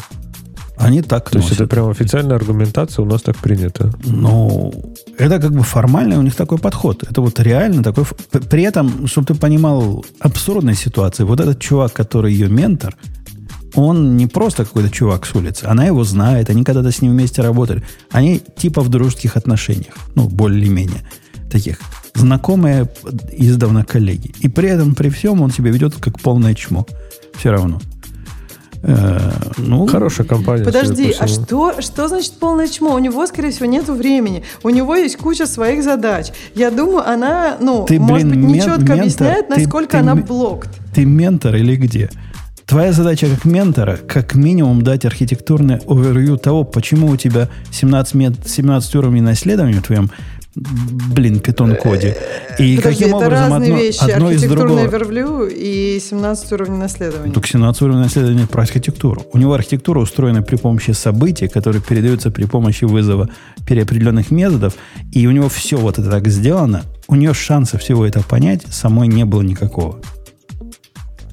Ну, я не знаю, мне кажется, что тут нужно ей быть очень четко, что она не понимает и что ей надо. То есть ей нужно ему сказать, какие у нее ожидания. Мне кажется, тут как раз проблема в том, что они типа знают друг друга, и она, скорее всего, пытается быть очень nice и не говорит четко, что ей надо, какие у нее ожидания, как это ей поможет во всем то этом. Как ну, то есть давнее знакомство скорее помогает токсично подойти к вопросу и сказать, ну, слышь ты, козел, да. объясняй давай. Не, мне как раз кажется, что когда люди знакомы, часто бывает, что у них им гораздо сложнее как бы договориться. Они что-то ожидают, у каждого в голове есть ожидания, но они же типа давно друг друга знают, поэтому у них есть ожидания. У него есть ожидание, что она быстро сама разберется, у нее есть ожидание, что он ей поможет больше. И как бы ожидание вообще вот очень идет разлад по этим ожиданиям, и поэтому кто-то кому-то кажется, что кто-то чмо. Да не, не, ну... Слушайте, э, на самом деле у нас уже две недели э, в списке тем э, лежит тема чувака, который ушел из Google. И это вот как раз раз мы говорили, что Google уже не тот. Вот он примерно очень сильно про это там пишет. Он работал 18 лет, и он, собственно, там есть, по-моему, даже уже в чате кто-то до меня дал ссылку. Э, он работал 18 лет, он сначала занимал, работал в группе, которая занималась HTML стандартами, а во-вторых, они... Э, ну, потом он 9 лет последний провел во Фла, э, смешно звучит, провел во Flutter, но он, короче, был в той группе, которая занималась Flutter. Ничего было. смешного. Он реально... Это чувак, один из чуваков, который делал Flutter. И я как это, Flutter это еще авиационное явление. Я понимаю, да, да, в смысле, что смешно В этом отношении смешно. Конечно. Окей. Да. Вот, вот ссылочку я даю в большой чатик. Э, у него, причем очень интересно, если вы обратили внимание, у него блог называется Natural Log, и поэтому он по адресу ln.hixi.ch. Так ты расскажи, вот. потому что я эту статью видела 150 раз, но читать мне ее лень. В чем Ну, вкратце он рассказывает, как все замечательно было в 2005 году, когда он туда пришел. А, и это действительно было прекрасное место для работы. Все менеджеры давали честные ответы а, еженедельно, а, были всегда откровенные, все обсуждалось. Э, и, в общем, э, сказать, а у него просто до этого, он до этого работал в Netscape в качестве интерна. Вот, и там прямо вот как из комикса про Дилберта была, так сказать, история, ну, там, стиль менеджмента. И поэтому вот ему прямо было хорошо э, в это время. Э, конечно, компания развивалась, Э, и там был, вот, если вы помните такую штуку, как Google Plus э, и так далее. А вот когда э, он перешел во Flutter, Flutter получался когда относительно замкнутой командой внутри Google.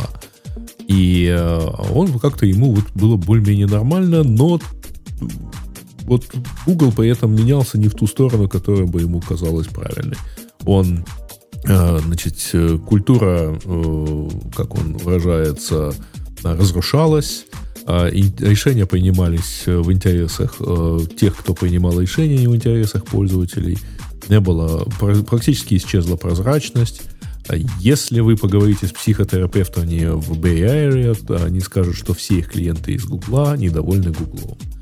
Вот. Ну и когда там в итоге, э, значит, э, компания остановилась, и вот, например, там с момента там, пандемии э, там начались увольнения, ну, дальше идут обвинения в адрес Сундара Пичаи, в адрес девушки, которая руководит отделом, а, занимающейся там Flutter, Dart, Go, Firebase, что там нет никакой стратегии, в общем, потому что ее невозможно понять, и даже ее невозможно слить, а, вот как он утверждает. А, в общем, она относится к инженерам как к товарам, а, и это обесчеловечивает, она предназначает их так, что а, это никак не связано с их навыками, эм, не, не принимает конструктивную обратную связь, э, и, в общем, кто-то с ней научился работать, а я, типа, не смог, и поэтому вот все, пора, пока все хорошо, пока до свидания. А, ну и, в общем, он там предрекает, что если так будет продолжаться, то, в общем, рано или поздно деградация станет необратимой. Окей, давайте вторую, наконец, тему от наших слушателей выберем. Так, э, исследование, на этой неделе вышло исследование, в котором э, исследователи смогли извлечь из чат GPT часть обучающей выборки, буквально, правда, несколько мегабайт, и добились этого довольно просто. Они, ну как, там очень такой интересный способ, если в чат GPT дать запрос «повторяй постоянно вот такое-то слово», например, там было слово company, что тут самое популярное оказалось повторение слова poem, но если повторять слово company, то в итоге начинали вываливаться какие-то данные, например, там, визиток или контактов с реальными людьми, э, значит, э, телефоны, email адреса и так далее. Я, правда, не что они приватные, потому что все-таки там, визитки даются для того, чтобы вы на них как-то реагировали. Но, но, но визитки даются каким-то конкретным людям, а не всему миру.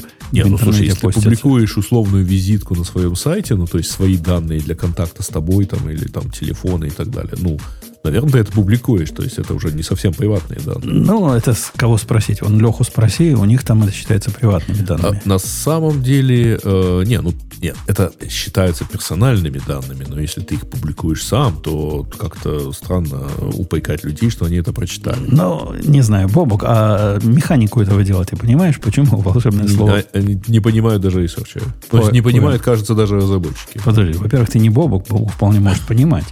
А, а на самом деле, толком, толком никто не понимает. Есть разные, очень разные версии. Если сильно глубоко не забуриваться в это все, то это как бы традиционные галлюцинации, и на самом деле они э, ну давай так, они известно как лечатся, но приводят к сильному оглуплению, в общем-то, системы.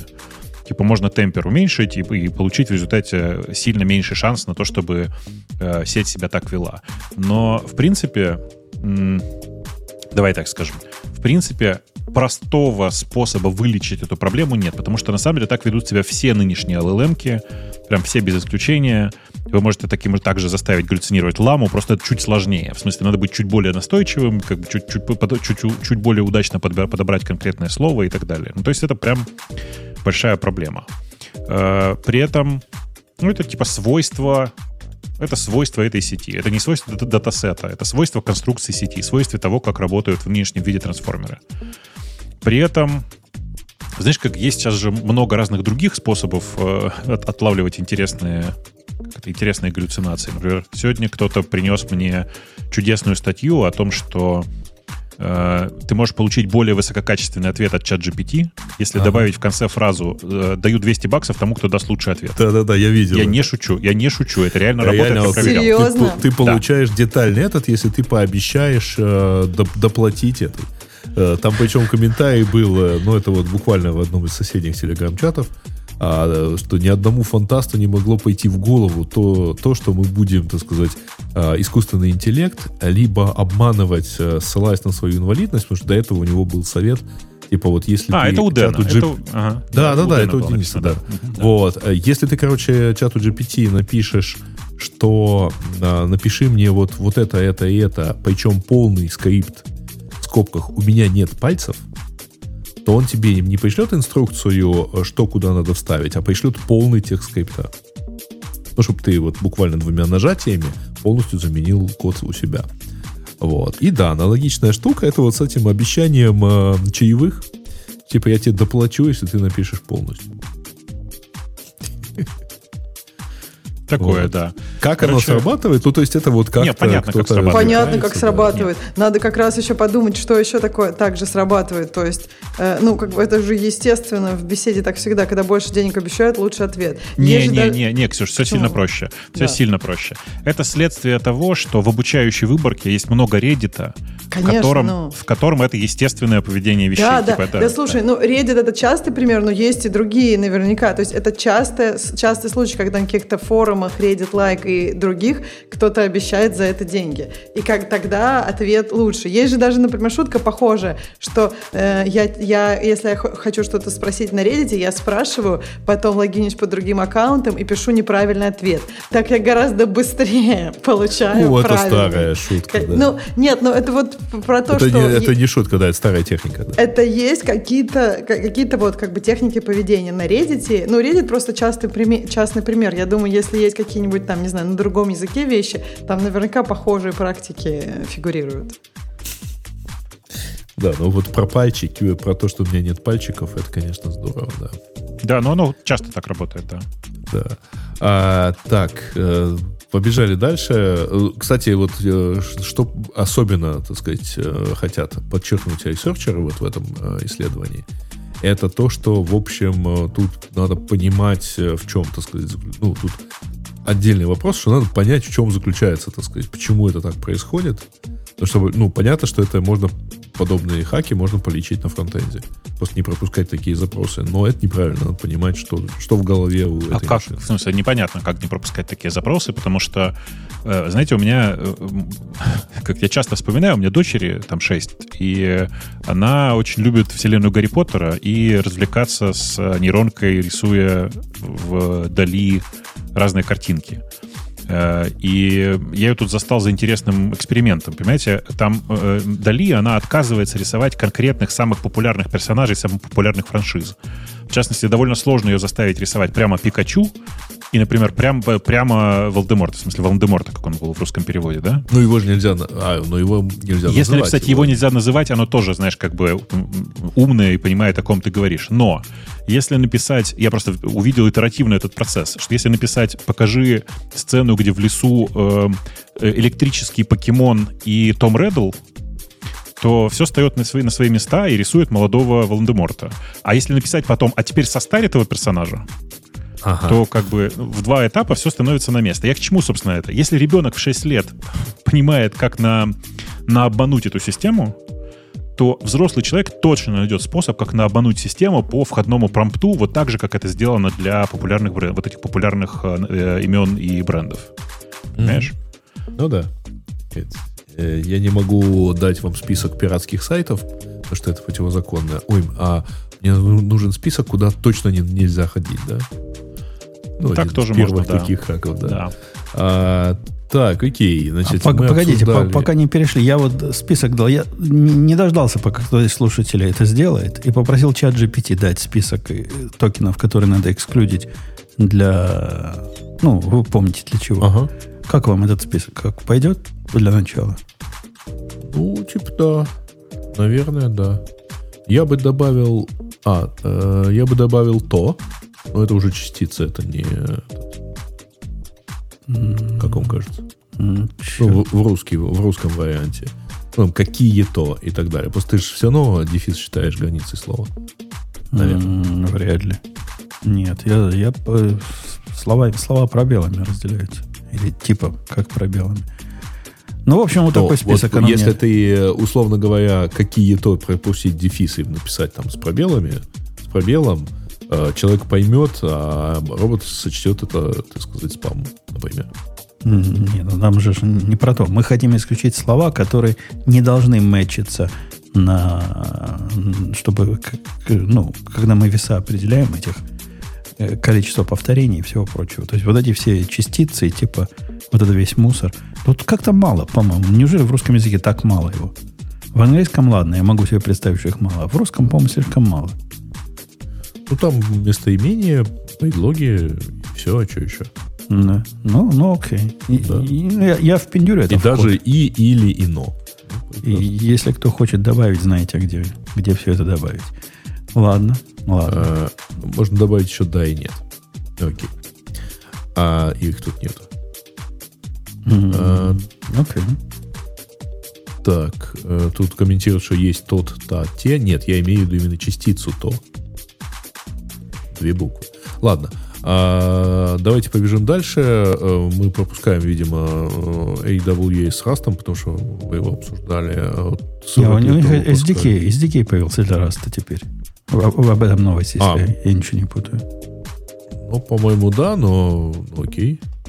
Вы хотите это, об этом поговорить? Так все уже сказали. Что еще можно Ну сказать? вот, да.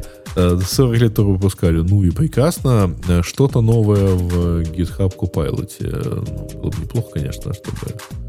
э, Ну, там, по-моему... Чтобы кто-то про это рассказал. Да, да. Ну, окей. Вот, э, по-моему, там просто все стало чуть-чуть лучше, чуть-чуть хорошо. Можно теперь commit message, э, так сказать, сгенерировать. Updated меню в VS Code. э, А, JetBrains Partial Acceptance for Code Suggestions. Окей. А, так, э, еще один список, как правильно делать, только теперь от DevOps. Ну, мы, ребят, ну сколько раз просят не, там, не давать таких гиковских тем, а, ну, Не- не точнее, гиковских, таких а тем, просто, тем да. пользователей. Но в- тут список на 31 пункт. Вот как спрашивается, мы это... Вы планируете, что мы сейчас еще это будем обсуждать? Ну Вот. Эм, так. Titan Image Generator э, Амазона. Ну, это я- у них просто была большая э, их стандартная конференция Reinvent, э, где они вот много чего полезного представили для AWS, и в том числе, да, и Image генератор. Пока будем посмотреть. Так, э, Илон Маск э, послал всех своих рекламодателей. Вот, э, мы не на Ютубе, поэтому можем честно сказать, что Илон Маск сказал, что они могут go fuck yourself. Вот. Да. Так сказать. э, А А что а с ним потом- происходит? Кто-то может рассказать? Как вы думаете, Да, что а что, в смысле, ну, кажется, он совершенно справедливо сказал, что... Он там, он сказал не просто go fuck yourself, он сказал, что... А э, сложно, чув- да? Да, да, он сказал, История чуваки, если вы, такая. если вы Он хотите меня поддержал- шантажировать... Да, Ну да. да, давай, давай, говори. Ну, давай там. История такая. Он э, э, N недель назад, значит, э, выразил согласие с, э, так сказать, с э, твитом, в котором было написано, что вот э, евреи, еврейские общества в Америке распространяют ненависть к белым людям. А, значит, э, он сказал, что типа это там, чистая правда дописал в твит, э, добавив, так сказать, ауди... это исходному твиту аудитории.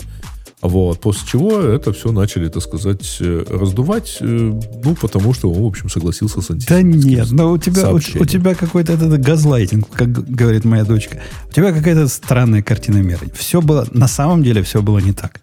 То есть все, что ты говоришь, было. Но после этого Ну. надо сказать, что он еще сказал, что он э, имел в виду конкретно одну, комп- одну организацию, которая называется ADL, Anti-Defamation League. Я полностью Не-не-не, согласен. подожди, что это он абсолютно мог иметь все, что компания. угодно. Там исходный твит был э, именно про еврейские общества, Хорошо. Он- а не про это конкретно. Я почти уверен, что когда он говорил про EDL, я- мне сразу в голову, что он про EDL пришло. Но суть-то не в этом. Суть в том, Жень, что... ну ты пытаешься помирить свое хорошее Да- к нему отношение с тем, что он Да э, дай, мне до, э, дай, мне, дай мне до Да-да. конца сказать. Суть того, что все из-за этого завертелось, это вообще передергивание реальности. Не из-за этого все завертелось. А завертелось все из-за того, что есть такая компания, называется Media Matters в этой стране. Это абсолютно Есть. удивительная организация, которая занимается охотой на неправильное мнение. Они говорят, что они, значит, против, против всего плохого за все хорошее. По сути, это крайне левацкая организация, которая реально охотится Э, Я, я могу вам список людей перевести, которые, милейшие люди, попали под их раздачу. Эта компания не устроила... надо список людей э, из других вещей. Эта компания опубликовала репорт про то, что вот смотрите, реклама конкретных крутых брендов типа IBM, э, Apple э, и там еще какой-то группы э, людей, а вот, э, так Да-да-да, сказать, да. рядом А с чем как- оно выводится. Да, а как она опубликовала, ты знаешь, да, эту Я историю? ведь читал, я а, смотрел ты, этот ты- ты- ты мелочей, мелочей не знаешь. А сделали они Бобок замечательно. Ну, М, очень по-гиковски. Они зарегистрировали новый аккаунт на Твиттере. Так. В этом аккаунте они э, добавили, ну, те, за которыми они следят, все, кого они могли найти из нацистов, расистов, фашистов и антисемитов. Ну, Они получили в результате ленту, которая полностью состоит из этого всего. После, И? этого, после этого они сказали, о, а теперь же реклама выходит в этой ленте. Это то, на что сейчас Маск подал в суд. И, как говорят специалисты, у него в суде выиграть огромные шансы. Мега-иск у него будет. И это Media Matters после этого закончится. И правильно, что закончится. Это абсолютно подожди, фальсификация в ужасающего чем выглядит характера. фальсификация? Реклама IBM или Фальсификация Dell, в том, э, что была показана рядом с вот такими вот э, твитами, правда? Это, как по, су- по сути правда, но по, по факту полное А издевательство. пока, подожди. э, Если ты специальным образом скурировал себе ленту таким образом, м, то они... там они- не должна показываться реклама. почему Ты не должна? понимаешь? Ну, Почему не должна? что Вполне это, может показываться э, реклама. Они не то говорят.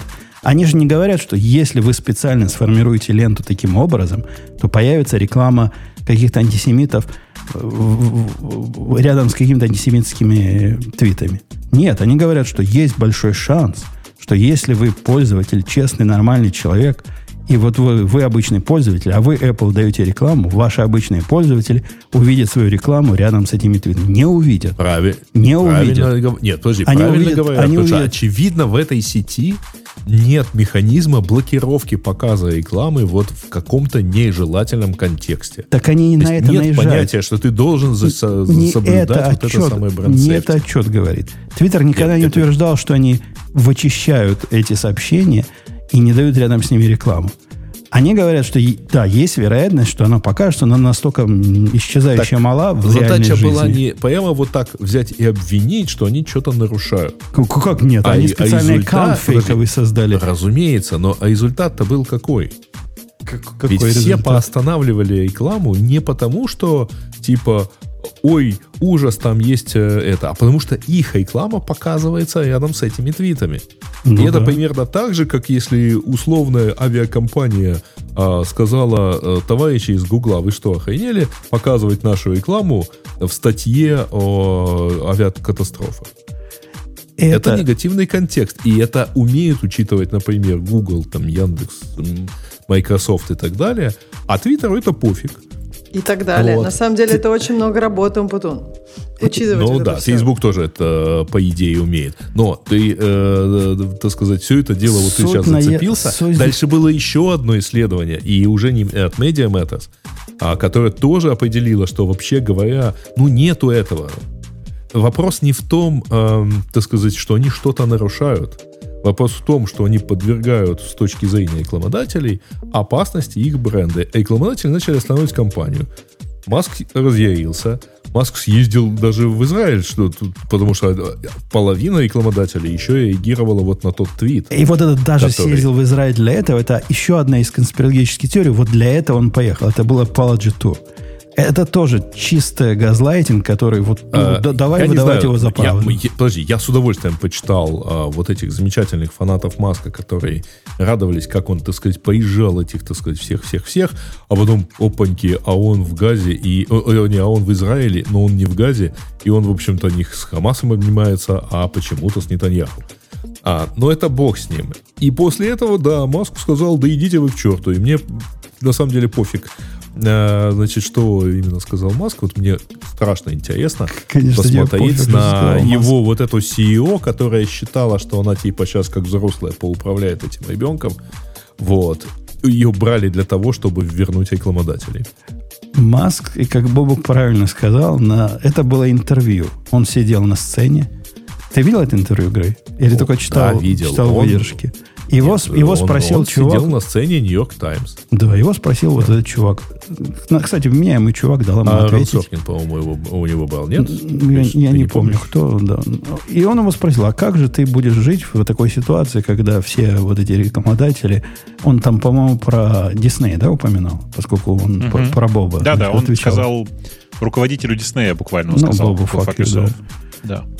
По-мо- По-моему, А, ну более да. чем адекватный ответ в такой ситуации. Вы хотите меня таким образом нагнуть? Да не нагнусь я.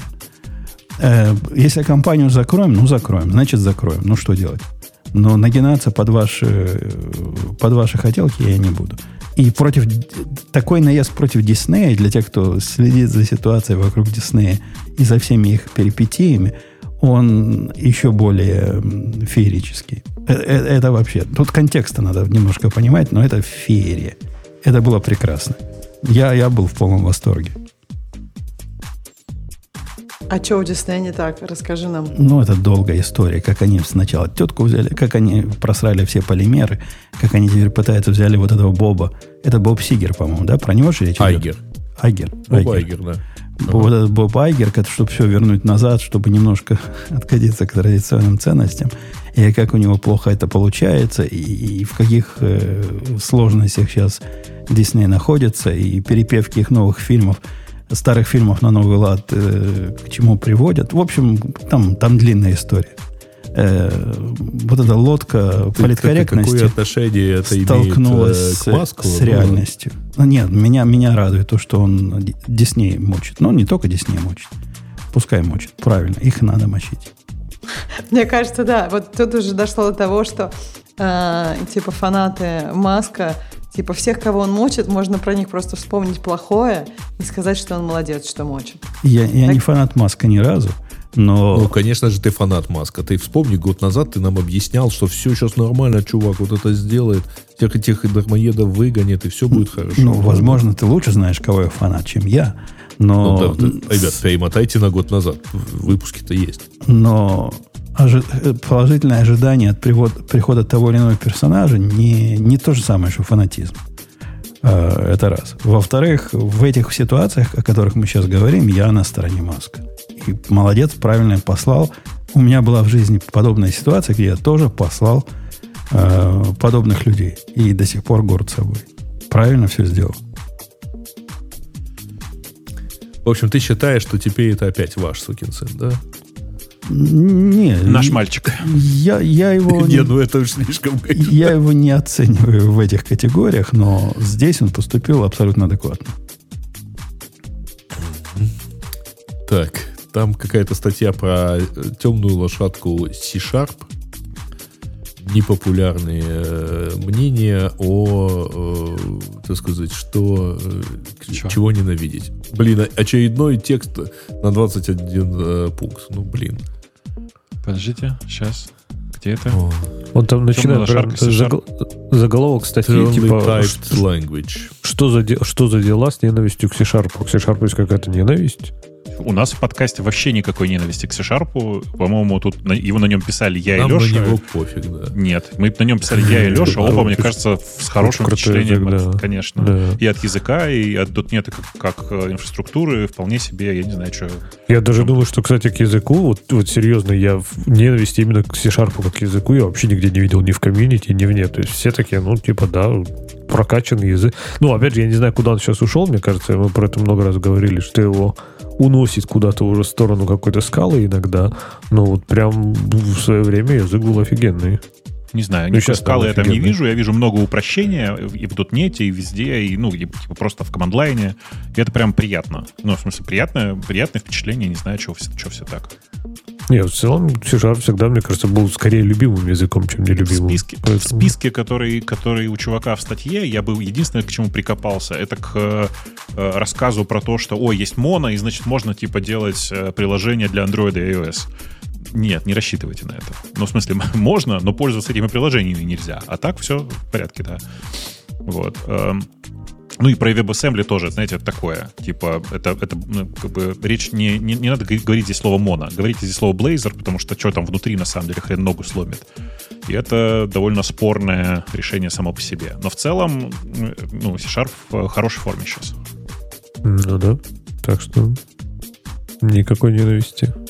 А как они красиво туда втащили это, я до сих пор думаю. То есть, это, мне кажется, первый мейнстримный язык, который квотирование притащил вот это ради, ради линка, ради вот этих всех его Мгм. э, entity, framework, да, она называлась? Ну, э, ну Это это же деле чисто ради линка. было. Чисто Да. ради линка ведь принесли, конечно. Да, ну красавчики же, красавчики. То есть реально Да. в мейнстримный язык притащить квотации и макросы, по сути, в, в простейшем вырожденном виде, но тем не менее работало же.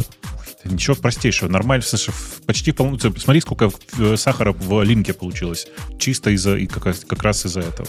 Но они все равно могли разбирать только по определенные под деревья, там, ST, не, не весь ST языка. Но все равно меня впечатляет, я же не спорю. Я же сам там писал Ну. какие-то провайдеры, даже линка, крутанская штука. Все так, да. Ну, что там еще есть? Дальше, на самом деле, по-моему, уже ничего особо нету.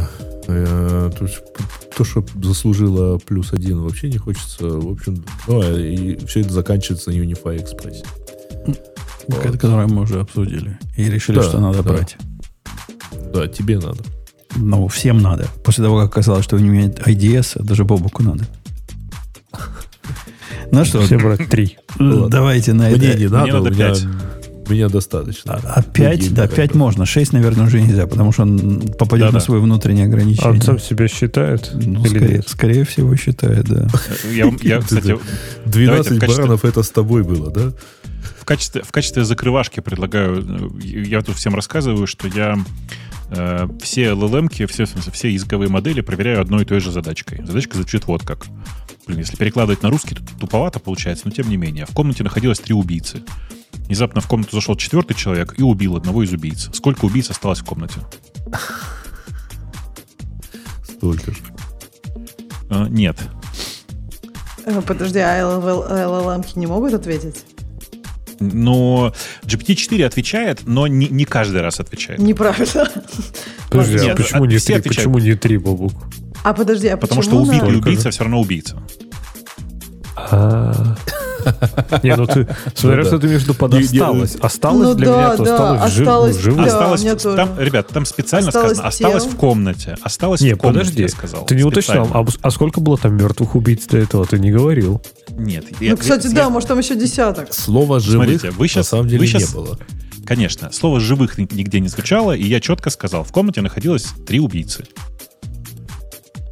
А может, Причем- на английском это Ладно. более четко звучит? Я не На знаю. английском просто используется слово murderer, которое э, отличается от слова killer тем, что мертвый киллер перестает быть киллером, а мертвый murderer остается murdererом. Вот и вс- вся разница. А, а на русском это все убийца. А на русском это все, ну, просто никто не говорит наемный убийца, понимаешь, да? Ну, Слово киллер, да, оно как да. бы- А это сложная, сложная задача, потому что это как она стояла в заборе, за забором в синей шляпе, вот из этой серии. Она неоднозначна, собственно, сама по себе по языку. Конечно. Тут есть важный момент, что в большинстве случаев я обычно приписываю, типа, пиши свой ход рассуждений. Э, И большая часть LLM пишет такой ход рассуждений, что вы поставьте этот эксперимент из интереса. Вот просто поставьте эксперимент из интереса, посмотрите, что они пишут.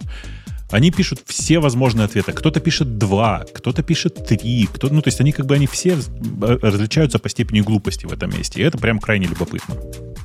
Сообщение от бота, что вещание началось, оно потому что я добавил как раз вот эту фичу, пока вы беседовали, excluded tokens.